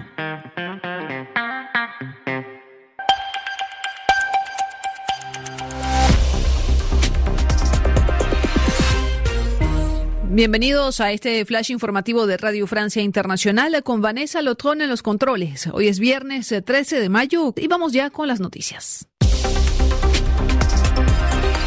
Andreina Flores.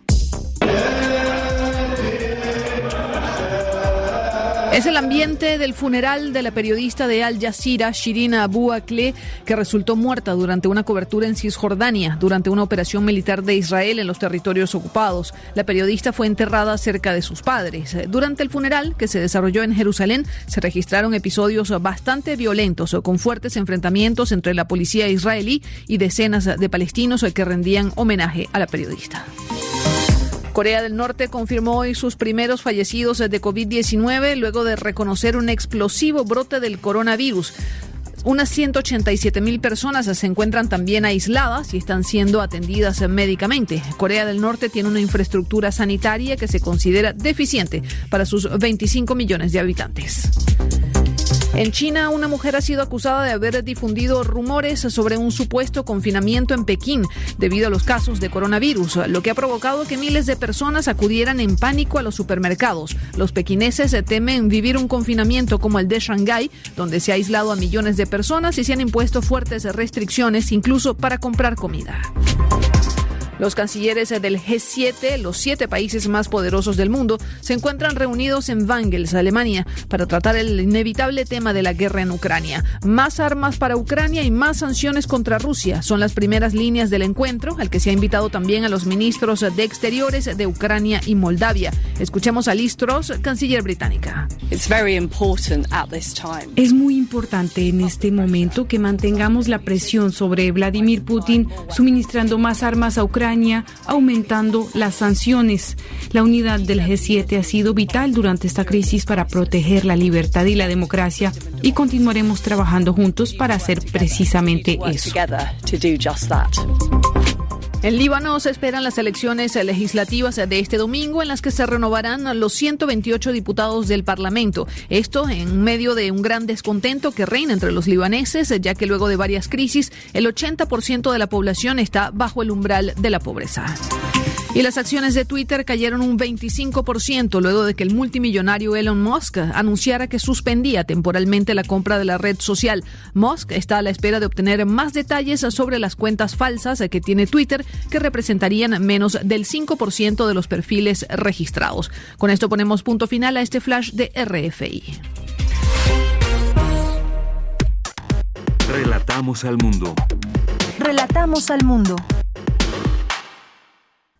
Bien, y nos vamos ahora a Corriente Alterna en un momentito más para presentarlos como todos los viernes aquí en este espacio que por aquí ya en un momentito vamos a tener a la entrevistada y eh, además hubo una mención ayer especial que ahorita vamos a comentarles de eh, a Corriente Alterna en el premio Miroslava Brig y Javier Valdés.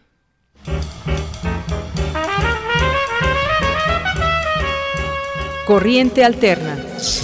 Periodismo veraz y responsable.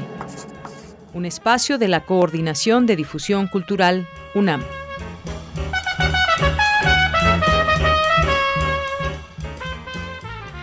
Dos de la tarde con 20 minutos y ya estamos en este espacio de corriente alterna. Le quiero dar la bienvenida a Fernanda Félix de la Unidad de Investigaciones Periodísticas. Ella es becaria y nos va a presentar el trabajo que realizó. ¿Qué tal, Fernanda? Mucho gusto en saludarte. Buenas tardes.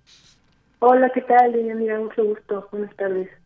Oye, pues antes de que empecemos, quiero comentar el día de ayer en esta ceremonia que hubo para la premiación de, eh, de los ganadores de este premio Brig Valdés. Se hizo mención también a Corriente Alterna a Dulce Anaí Soto Luébano con su trabajo Reporte Diario de Desapariciones de Mujeres entre 12 y 17 años. Así que, pues, una felicitación a ella y, por supuesto, también al equipo de Corriente Alterna. Pues, Fernanda Félix, cuéntanos qué vamos a escuchar el día de hoy de qué, de qué es este trabajo que nos vas a presentar. Bueno, eh, primero que nada, pues el interés por este tema surgió de mi propia experiencia laboral. Es una nota sobre derechos laborales, eh, sobre todo en la población joven la población que trabaja para plazas comerciales, específicamente para tiendas de ropa.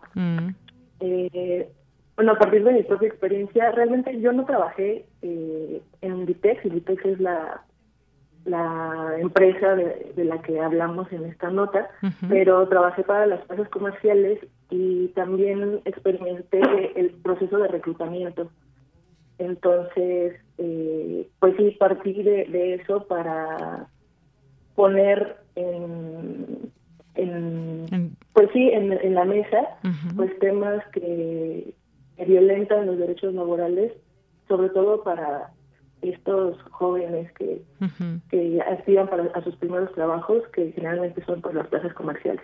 Claro, oye, qué tema tan importante porque muchas personas, muchas jóvenes, eh, muchos jóvenes también eh, se apoyan en este tipo de trabajos para sacar adelante sus estudios, para poder también ayudar a sus familias. Pero ¿qué es lo que pasa en estos procesos de reclutamiento? ¿Qué es lo que pasa en el día a día de las labores? Pues vamos a escuchar, si te parece bien, ese trabajo que eh, realizaste y regreso contigo, Fernanda. Sí, muchísimas gracias. Adelante.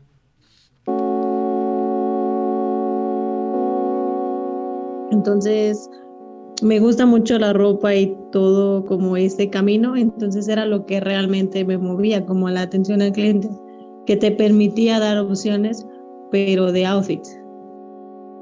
O sea, por ejemplo, de Stradivarius para bajo, que es Paul Bershka, pues la, la ropa es buena, pero no es que como que de larga duración como la mayoría. O sea, como si compras una en Zara, obviamente te dura un poquito más porque le invierten un poquito más a las calidades de las telas. Ella es Brenda Fuentes. Comenzó a trabajar a los 19 años en la tienda de ropa Stradivarius. A los 25 años comenzó a trabajar para la marca Massimo Dutti, Dice que amaba pasar el día entre los amplios mostradores y la ropa aromatizada. Pero, pero por ejemplo, yo sigo comprando en Stradivarius porque tiene algunas cosas, luego agarran modas muy raras y no, no, no, no me gustan tanto, pero lo básico que son los jeans y así, sí lo sigo comprando en Stradivarius. Massimo Dutti y Stradivarius son dos marcas hermanas. Ambas pertenecen a Industria de Diseño Textil Inditex, un grupo empresarial de origen español que también maneja las marcas Zara, Pull&Bear, Oysho, Bershka y Uterque, uno de los gigantes de la llamada fast fashion, la moda rápida, el McDonald's de la moda. Mm, las jornadas tan pesadas, que sí son muchas horas, son más de ocho horas creo. Porque cuando estuve en duty, pues es llegar a camión, que son ocho y media, y pues irte, como es todo el día, irte a las diez, diez y media, que ya dejas lista la tienda, o sea, todo el día literal ahí. De 8 de la mañana a 10.30 de la noche, 14 horas y media. La industria de la moda rápida no solo viste a la juventud, también la emplea para doblar ropa o para recibir, clasificar e inventariar mercancía, atender al cliente, mostrar exhibidores, doblar y doblar más ropa sin tregua. Todo por sueldos que van desde 6 mil hasta 12 mil pesos mensuales. Me regañaba de todo, me decía que, ay, no puede ser que no sepas doblar una blusa porque hay técnicas para doblar la ropa muchas cosas que pues al final te lo da, no te lo da una carrera, te lo da la experiencia, ¿no? Que pues yo ya estaba desactualizada, ya llevaba pues años sin trabajar en la, en la tienda. Pero no, mal plan, mal plan. Y ya me hicieron la vida de cuadritos todo el tiempo. Me, luego me ponían cuatros entre ellos y ya dije, ay no, ya. Salía llorando, yo decía, no, qué necesidad, qué necesidad. Al igual que Brenda, muchos jóvenes trabajadores aman pasar su tiempo entre el glamour de la ropa nueva, los accesorios y los maniquíes. Cada semana reciben y doblan la ropa de las últimas colecciones. Adictos o fanáticos de la ropa apartan las prendas más codiciadas y las compran con su tarjeta de empleados, con descuentos y créditos a largo plazo. Pues eh, cuando estuve en Stradivarius, de que es accesible. O sea, literal, yo me gastaba mi quincena ahí. La regresaba. El sueldo era redondo porque me la volví a gastar en pura ropa, ¿no? Pero, pero pues Máximo Duty, o sea, la calidad de la ropa es mucho, mucho mejor, pero también el precio es mucho más elevado. Doblar ropa en Stradivarius no era solo un empleo para Brenda, era la forma de convertirse en una cliente premium. De los 18 a los 20 años, yo misma trabajé en centros comerciales. Comprar y pasearme por las plazas era parte de mi rutina de fin de semana, así que me pareció natural que ese fuera mi primer trabajo. Pasé por muchas tiendas, siempre en periodos de prueba, y lo que más recuerdo es el ambiente hostil hacia personas con físico como el mío. Los cuerpos que no son delgadísimos no son bienvenidos, ni siquiera como clientes. Las plazas comerciales pueden estar abiertas desde las 9 de la mañana hasta las 11 de la noche y el personal nunca es suficiente. La verdad en ese aspecto como que también cuando trabajas en ese aspecto te concientiza a ti mismo de decir, sabes que ya no voy a ir a cualquier tienda y dejarles los productos ahí regados. Sí, claro. Porque como los clientes tienen manitas de estómago, de verdad te arreglaste una mesa y a los cinco minutos ya está deshecha completamente. Jacob Ruiz, de 21 años, trabajó en Sara en la última temporada alta. Los centros comerciales suelen atiborrarse a partir de noviembre y en los siguientes meses se contrata al personal eventual, en un intento de dar abasto con los miles y miles de clientes que acuden a probarse ropa y posar frente a los espejos. Inditex acumula escándalos en todo el mundo. En 2011, Sara enfrentó al Ministerio de Trabajo de Brasil por utilizar mano de obra esclava. En 2013, en Argentina, inmigrantes bolivianos trabajaban jornadas de más de 13 horas. En 2015, trabajadores de Sara en Nueva York exigieron mejoras salariales y contratos por jornadas completas. En 2018, en España, pidieron incrementar el número de empleados por tienda por la excesiva carga de trabajo. En 2020, los obreros de varias fábricas textiles de Sara en la India no recibieron durante un año y seis meses sus bajísimos sueldos de 62 dólares al mes. En Sara fue un sueldo de eh, dos mil pesos, ¿vale? Nada más. De mis compañeros que ya estaban en plantas y vi que les llegaba mucho mejor sueldo, ¿verdad? Un poco más elevado. Sí. Tampoco crees que tanto, pero es por lo mismo, porque ellos ya tienen esos beneficios de que ya están trabajando oficialmente ahí. Hoy, más de 6.000 mexicanas y mexicanos trabajan en alguna tienda de Inditex. Muchos de ellos ni siquiera habían nacido cuando el corporativo instaló la primera tienda Sara en el centro histórico de la Ciudad de México en 1992. De acuerdo con la encuesta de jóvenes en México de 2019, el 80% de los jóvenes que trabajan ganan menos de 6.200 pesos al mes. La mitad de ellos, es decir, casi 6 millones de entre 15 y 29 años, no cuentan con seguridad social y 63% no tiene un contrato fijo. En los últimos seis años, a pesar de haber abierto 42 establecimientos más, sumando un total de 382 tiendas en todo el país, Inditex no ha aumentado en casi nada su planta laboral este es un indicador de las condiciones en que trabajan sus empleados. La mayoría, jóvenes que acceden a su primer empleo, que no luchan por sus derechos laborales y se conforman con sus descuentos de empleado mientras acomodan un aparador tras otro en el enorme imperio de la moda rápida.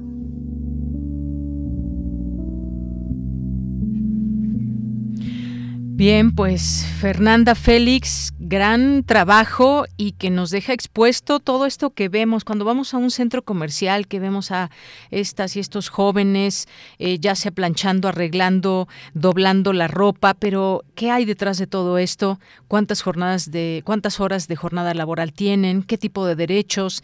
Seguridad social no, contrato fijo no. Sin embargo, hay grandes ganancias de estas empresas, por supuesto que las hay, se siguen abriendo y todas estas marcas que ya nos comentas en este reportaje. Pues muy interesante este, este trabajo que además, como nos dices, tú has vivido en carne propia. Sí, sí, este, pues realmente partimos del gusto que algunas tenemos eh, por, por estas marcas de ropa. Pero pues ese gusto se transforma en deseo por trabajar ahí, en esas tiendas y pues los chavos que, estuvimos o los chavos que están ahí eh, pues están a gusto realmente, a pesar de que hay prácticas que violentan sus derechos laborales y de que hay algunas eh, ocasiones en las que el ambiente pues es hostil. Claro, pues muy importante esto que dices porque eh, se siguen contratando y se siguen empleando estas eh, personas porque desean trabajar, estar ahí en estos lugares con estas marcas que ya mencionaba. Sin embargo, ¿quién hace o quién debería hacer cumplir eh, un contrato laboral, una seguridad social, las horas de trabajo también? ¿Quién regula todo esto? Importante que todo, cuando se habla muchas veces de esta regulación, por ejemplo, del outsourcing o cómo se avanza en un país como México frente a tantos retos laborales podrían tomarse en, cuenta también este tipo de situaciones. Qué bueno que, pues al ser jóvenes y demás, hay mucha energía y muchas ganas de trabajar y de estar entre la ropa, pero también debe haber eh, muy claras especificaciones en torno a lo que significa entrar al mundo laboral y cosas que no se cumplen en nuestro país. Pues muchas gracias, Fernanda Félix. No sé si quieras agregar algo más. No, pues en general, pues creo que lo importante es estar informados sobre qué derechos tenemos y qué obligaciones también, pero pues sí, sobre todo qué derechos, porque son los que más se violentan. Por supuesto. Eh, leemos este y otros trabajos, otras investigaciones en corrientealterna.unam.mx. Muchas gracias, Fernanda Félix. Gracias a ustedes, muchas gracias. Muy buenas tardes. Gracias, Fernanda Félix, de la Unidad de Investigaciones Periodísticas de Corriente Alterna. Porque tu opinión es importante, síguenos en nuestras redes sociales, en Facebook como Prisma RU y en Twitter como arroba PrismaRU.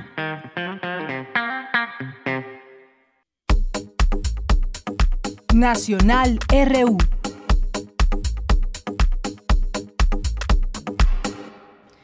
Bien, pues en los temas nacionales acaban de anunciar hace unos momentos que el próximo 16 de mayo ya se va a anunciar qué sedes serán eh, las que en las que se pondrá ya la vacuna para niños a partir de 12 años. Durante un evento en la alcaldía de Tlalpan, la jefa de gobierno explicó que la vacuna se aplicará a partir de los 12 años en adelante, será el próximo 16 de mayo cuando, cuando se anuncien las sedes y también comentó que la vacunación se abrirá también para las personas que no se la han aplicado. Lo que no sé es qué vacuna se dijo.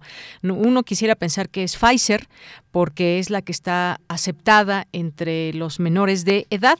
Sin embargo, habían deslizado la idea desde las autoridades de salud que podría ser la vacuna cubana. No se especifica eh, en, este, en esta nota que estoy aquí leyendo, pero eh, en cuanto sepamos, por supuesto, eh, daríamos a conocer esta información. Michelle, no sé si Michelle, no sé si viste qué vacuna van a aplicar, qué vacuna van a aplicar en niños a partir de 12 años.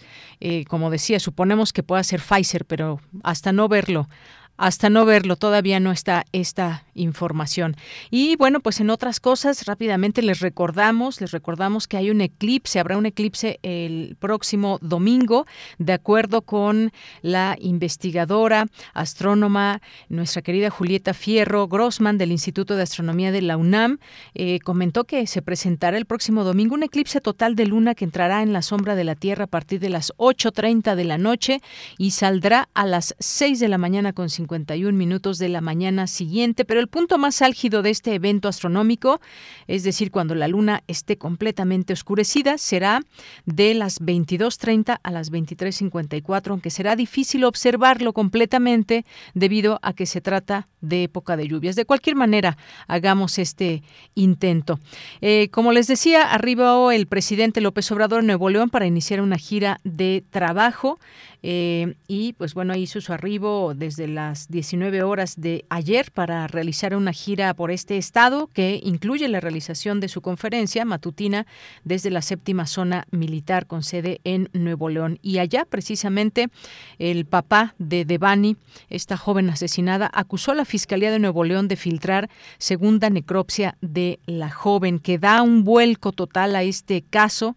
También reconoció que la segunda necropsia de su hija Devani revela que fue asesinada y que sufrió abuso sexual, a diferencia de lo que habían señalado en un principio desde la Fiscalía. En la misma grabación, Escobar lamentó que estos resultados fueran dados a conocer de esta manera y responsabilizó directamente a la Fiscalía de Nuevo León, esa Fiscalía que dice que a él a ellos no les corresponde evitar, sino eh, procurar justicia, pero ya vimos que lo están haciendo muy, muy mal. Eh, están bajando índices delictivos en el país, asegura el presidente.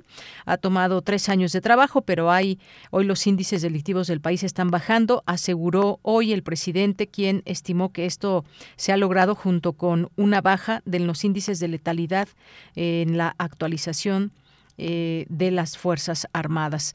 Y por último, también rápidamente, el Banco Mundial designó a Arturo Herrera Gutiérrez, exsecretario de Hacienda, ustedes lo recordarán, Arturo Herrera, y eh, como director global de gobierno, Gerardo Esquivel, subgobernador del Banco de México, informó a través de su cuenta de Twitter sobre el nombramiento de Arturo Herrera Gutiérrez, quien el año pasado fue nominado a la gubernatura del Banco Central. Con ello, el mexicano regresará al Banco Mundial, donde ya había colaborado como responsable de la unidad de gobierno gobernanza para el sudeste asiático. Continuamos.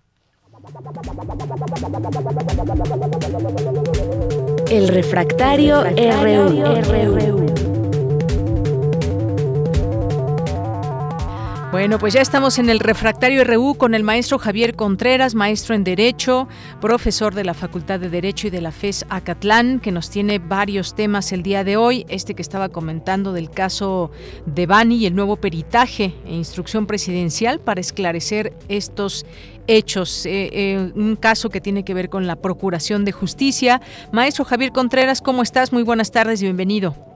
Hola, ¿qué tal? Deyanira? Muy buena tarde para ti y para todo nuestro amado editorio en Prisma RU. Pues como bien mencionas y lamentablemente mencionamos en este espacio, pues e, el caso de, de la señorita Devani Escobar pues es uno que ha tocado fibras muy sensibles en México, no porque los demás casos no las hayan tocado, sino por el alto eh, nivel de mediatización que ha alcanzado este caso y sobre todo, para decirlo fuerte y claro, por la miserable incompetencia de las fiscalías en este caso de quienes se dedican a la procuración de justicia. No hay otra manera de decirlo, querida Deyanira. Este es un asunto de incompetencia, de negligencia y de corrupción.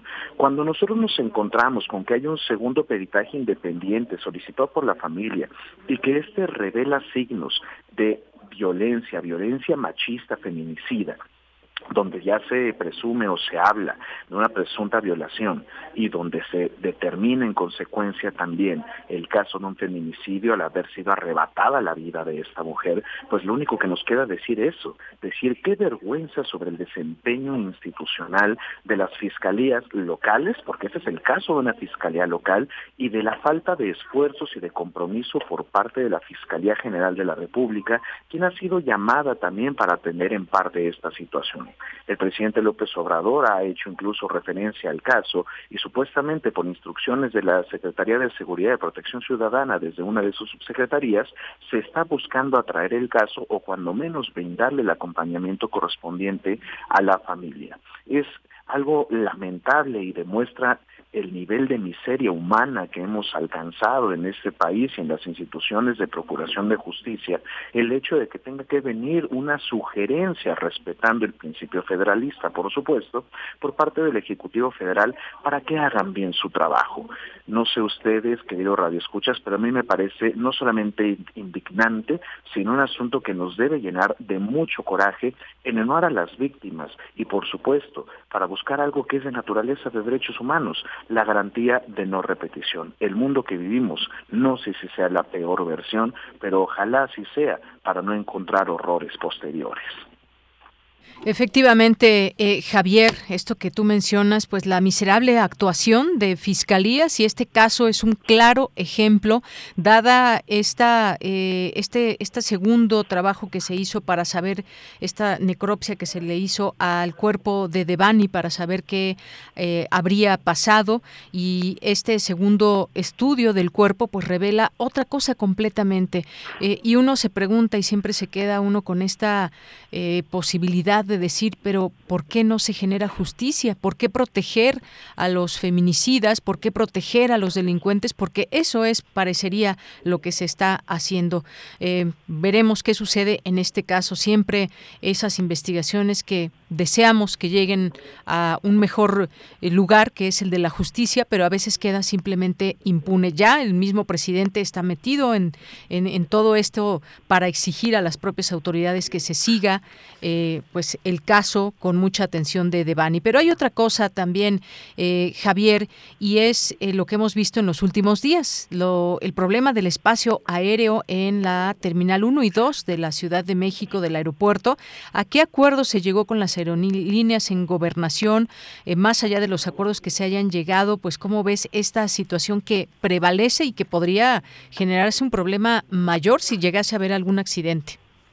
Este es un asunto muy interesante, Deyanira. Hemos visto incluso desde la cuenta de Twitter de la Secretaría de Gobernación sendas fotografías ya de los diferentes directores generales de las líneas aeroportuarias logrando acuerdos que parecieran en principio políticos con el señor secretario de Gobernación, Adán Augusto López Hernández.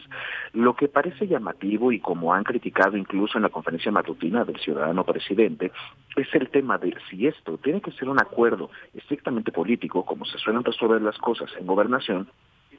o se trataría de una mesa técnica que tendría que estar teniendo lugar en la Secretaría de Comunicaciones y Transportes y como ya es costumbre en este gobierno en alguna mesa militar. Entonces, pues resulta algo cuando menos llamativo ver los acuerdos que se han logrado en lo que el gobierno llama una desconcentración, despresurización o cuando menos un alivio y desahogo de los vuelos que están llegando al Aeropuerto Internacional de la Ciudad de México. Muchas personas, incluso entre nuestros radioescuchas, por supuesto, han sido ya eh, objeto de este maltratamiento del espacio aéreo y que los tiene a veces volando o sobrevolando las inmediaciones del aeropuerto hasta por media hora o incluso más de una hora para poder aterrizar. Este es un problema que ya se advertía desde hace mucho tiempo y donde supuestamente el aeropuerto internacional en Texcoco hubiera sido la alternativa. Se expresó en este mismo espacio por parte de un servidor, no me parecía el proyecto correspondiente o el que hubiera resuelto el problema, pero ahora tenemos también la problemática de que las aerolíneas no querían mudar sus vuelos al AIFA entre ello pues por la falta de planeación logística y el desarrollo de la infraestructura dentro de la localidad, justamente para poder llevar al público, para poder llevar a los usuarios a ocupar el aeropuerto internacional Felipe Ángeles. Lo que hemos visto entonces a últimas es que hay un acuerdo ya con las aerolíneas para poder llevar una mayor cantidad de vuelos de forma progresiva al aeropuerto internacional Felipe Ángeles. Vamos a ver si efectivamente se respetan estos acuerdos y sobre todo lo interesante será cuando se comiencen a recibir no solamente los vuelos charter, sino también todos los vuelos de carga y que se pueda dinamizar sobre todo la parte económica. Generalmente pensamos únicamente en el público usuario, que por supuesto no deja de ser importantísimo, pero valdría la pena recordar también que ese aeropuerto tiene que estar pensado en buena medida para recibir todo el flujo comercial del cual México forma parte en sus cadenas productivas.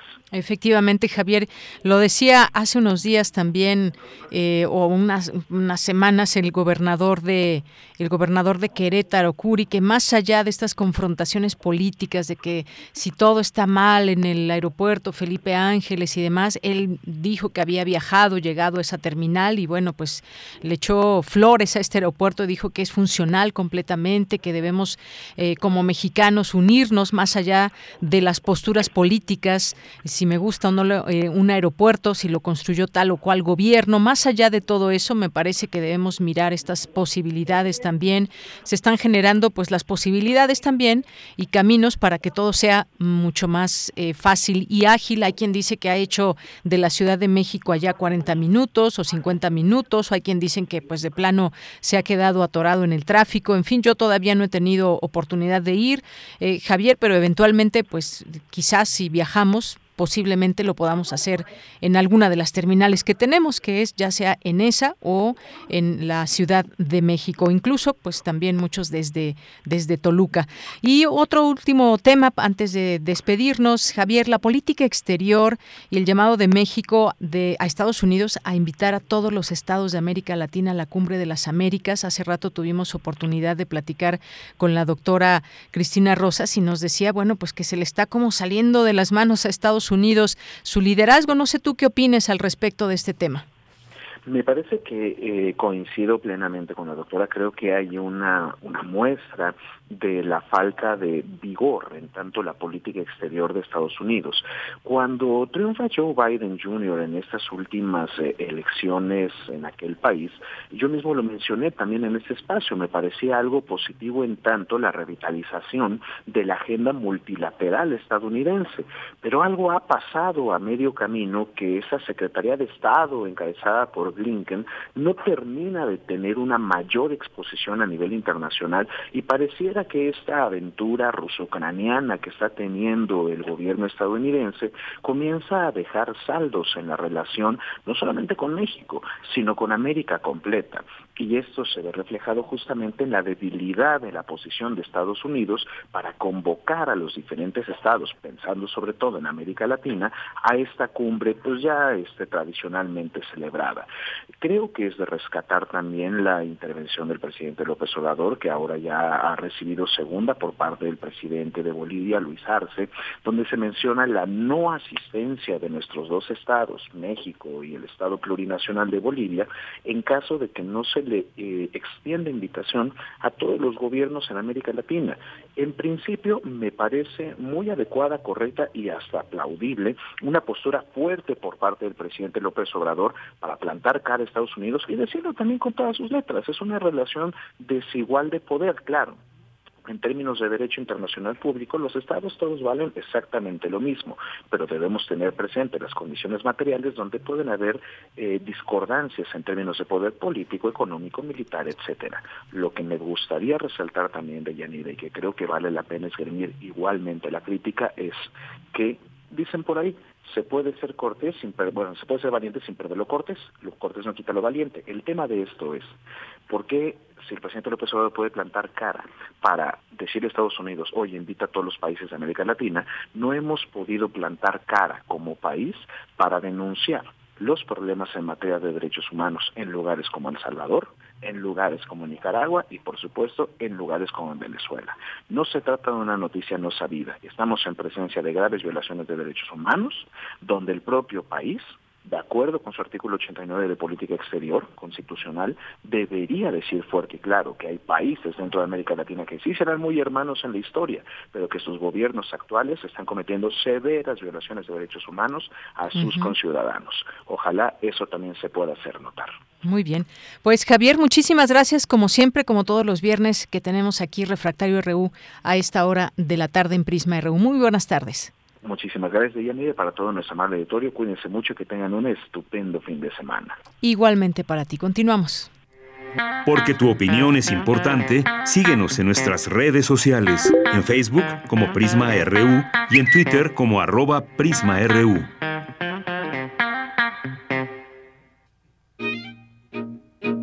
Melomanía RU. Bien, pues nos vamos ahora con Melomanía RU con Dulce Wet.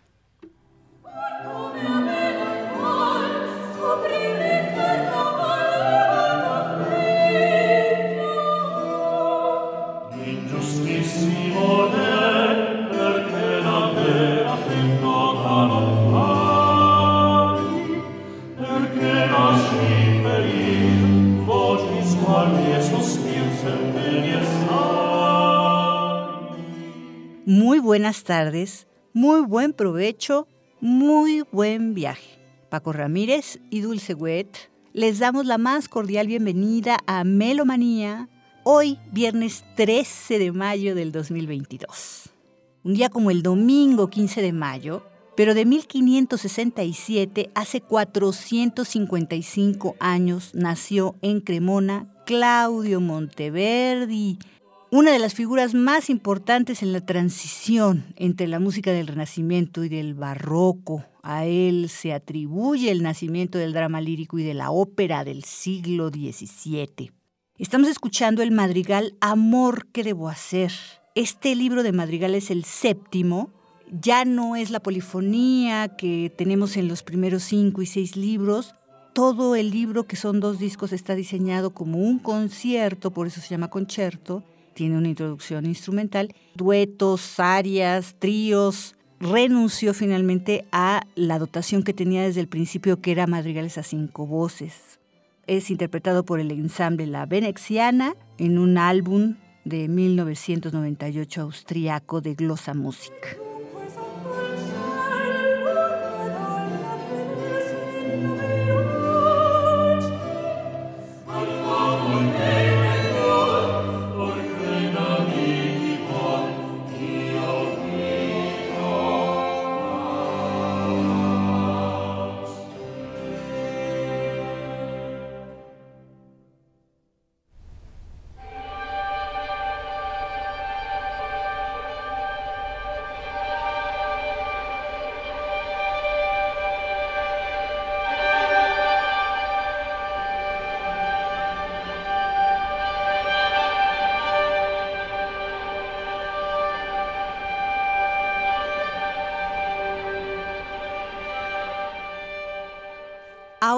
Invitación de Jorge Andrés Ortiz Ramos. Él es violonchelista, atrilista de la OFUNAM, pero también integrante del nuevo cuarteto de cuerdas titulado La Vista, en honor a Mario La Vista. Ellos interpretan mañana sábado 14 de mayo a las 8 de la noche, el horario habitual, porque es en la sala Nezahualcóyotl, un programa de cuartetos de cuerda. Por supuesto estará el segundo cuarteto Reflejos de la Noche de Mario Lavista. También tenemos el segundo de Bela Bartok, el cuarteto Serioso de Beethoven y un nuevo cuarteto de Caroline Shaw. Muy buenas tardes, amigos de Melomanía. Soy Jorge Andrés Ortiz Moreno. Soy chelista de la UFUNAM y del Cuarteto La Vista. Queremos invitarlos a nuestro recital.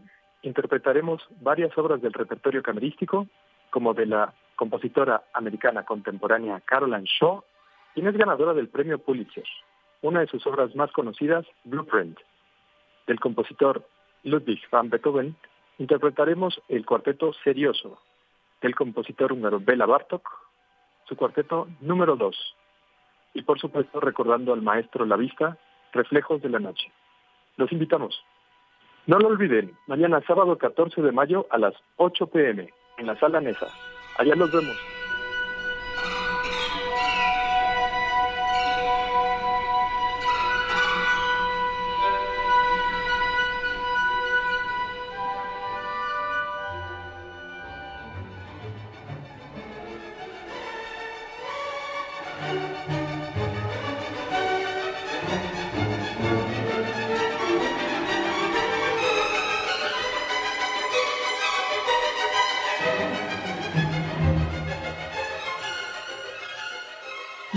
Carrasco, director artístico de la Orquesta de Cámara de Bellas Artes, nos invita a la segunda parte de la primera temporada 2022. Conciertos todo este mes de mayo y en el mes de junio en el Conservatorio Nacional de Música también los domingos a las 12 del día. Muy buenas tardes, amigos melómanos.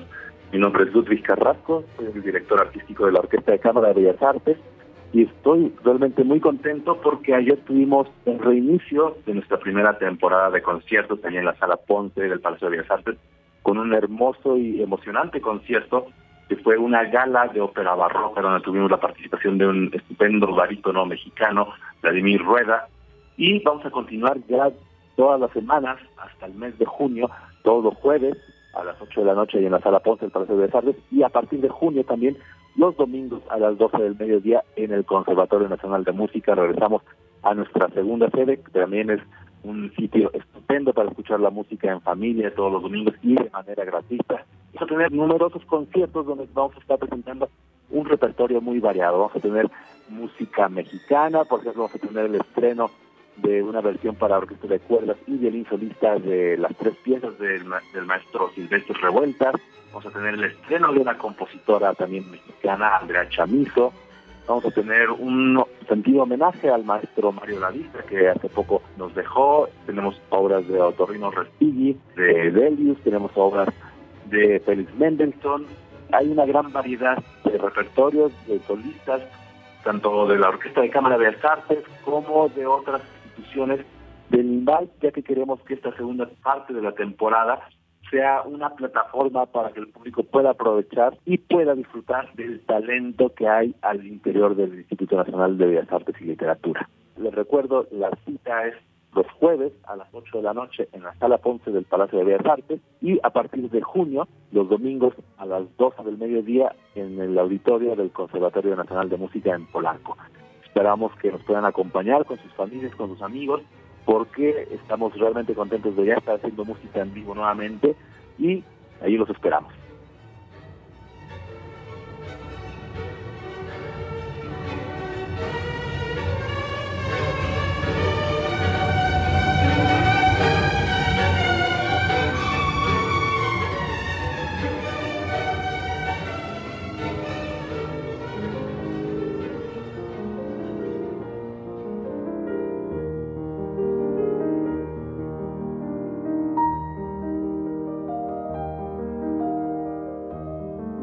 Como mañana 14 de mayo, pero de 1847, hace 175 años, falleció la compositora y pianista alemana Fanny Mendelssohn, hermana de Félix Mendelssohn.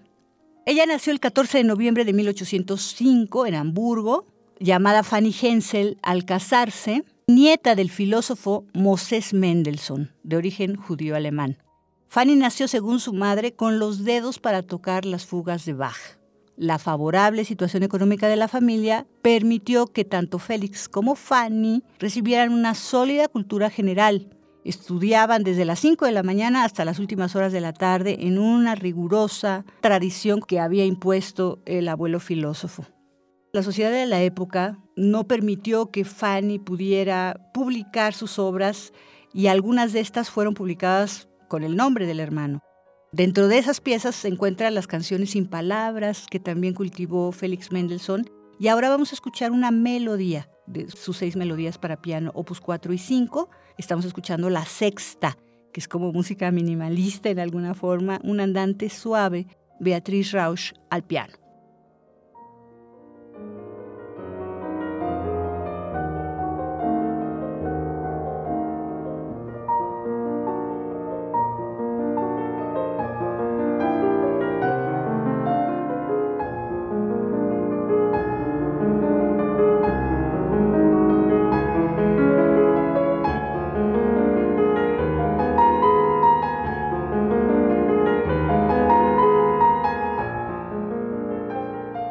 Y hasta aquí Melomanía de hoy, viernes 13 de mayo del 2022. Muchísimas gracias por vuestra escucha atenta, vuestra sintonía. Nos despedimos, Paco Ramírez y Dulce Wet. Hasta la próxima.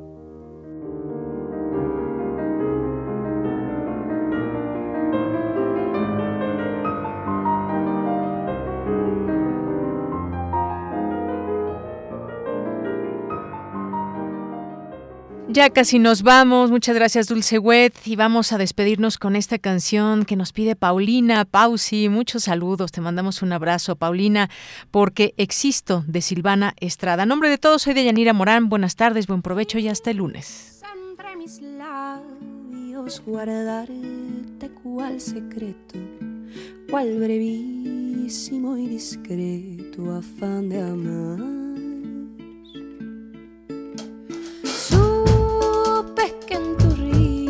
la brisa era otra cosa, otra forma de nombrar las mariposas.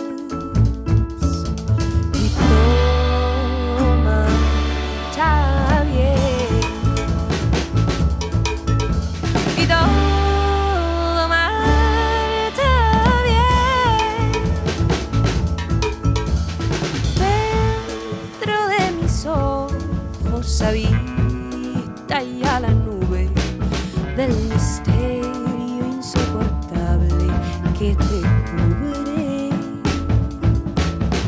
Solo queda ya esperar algún indicio de que en ti algo se consuela.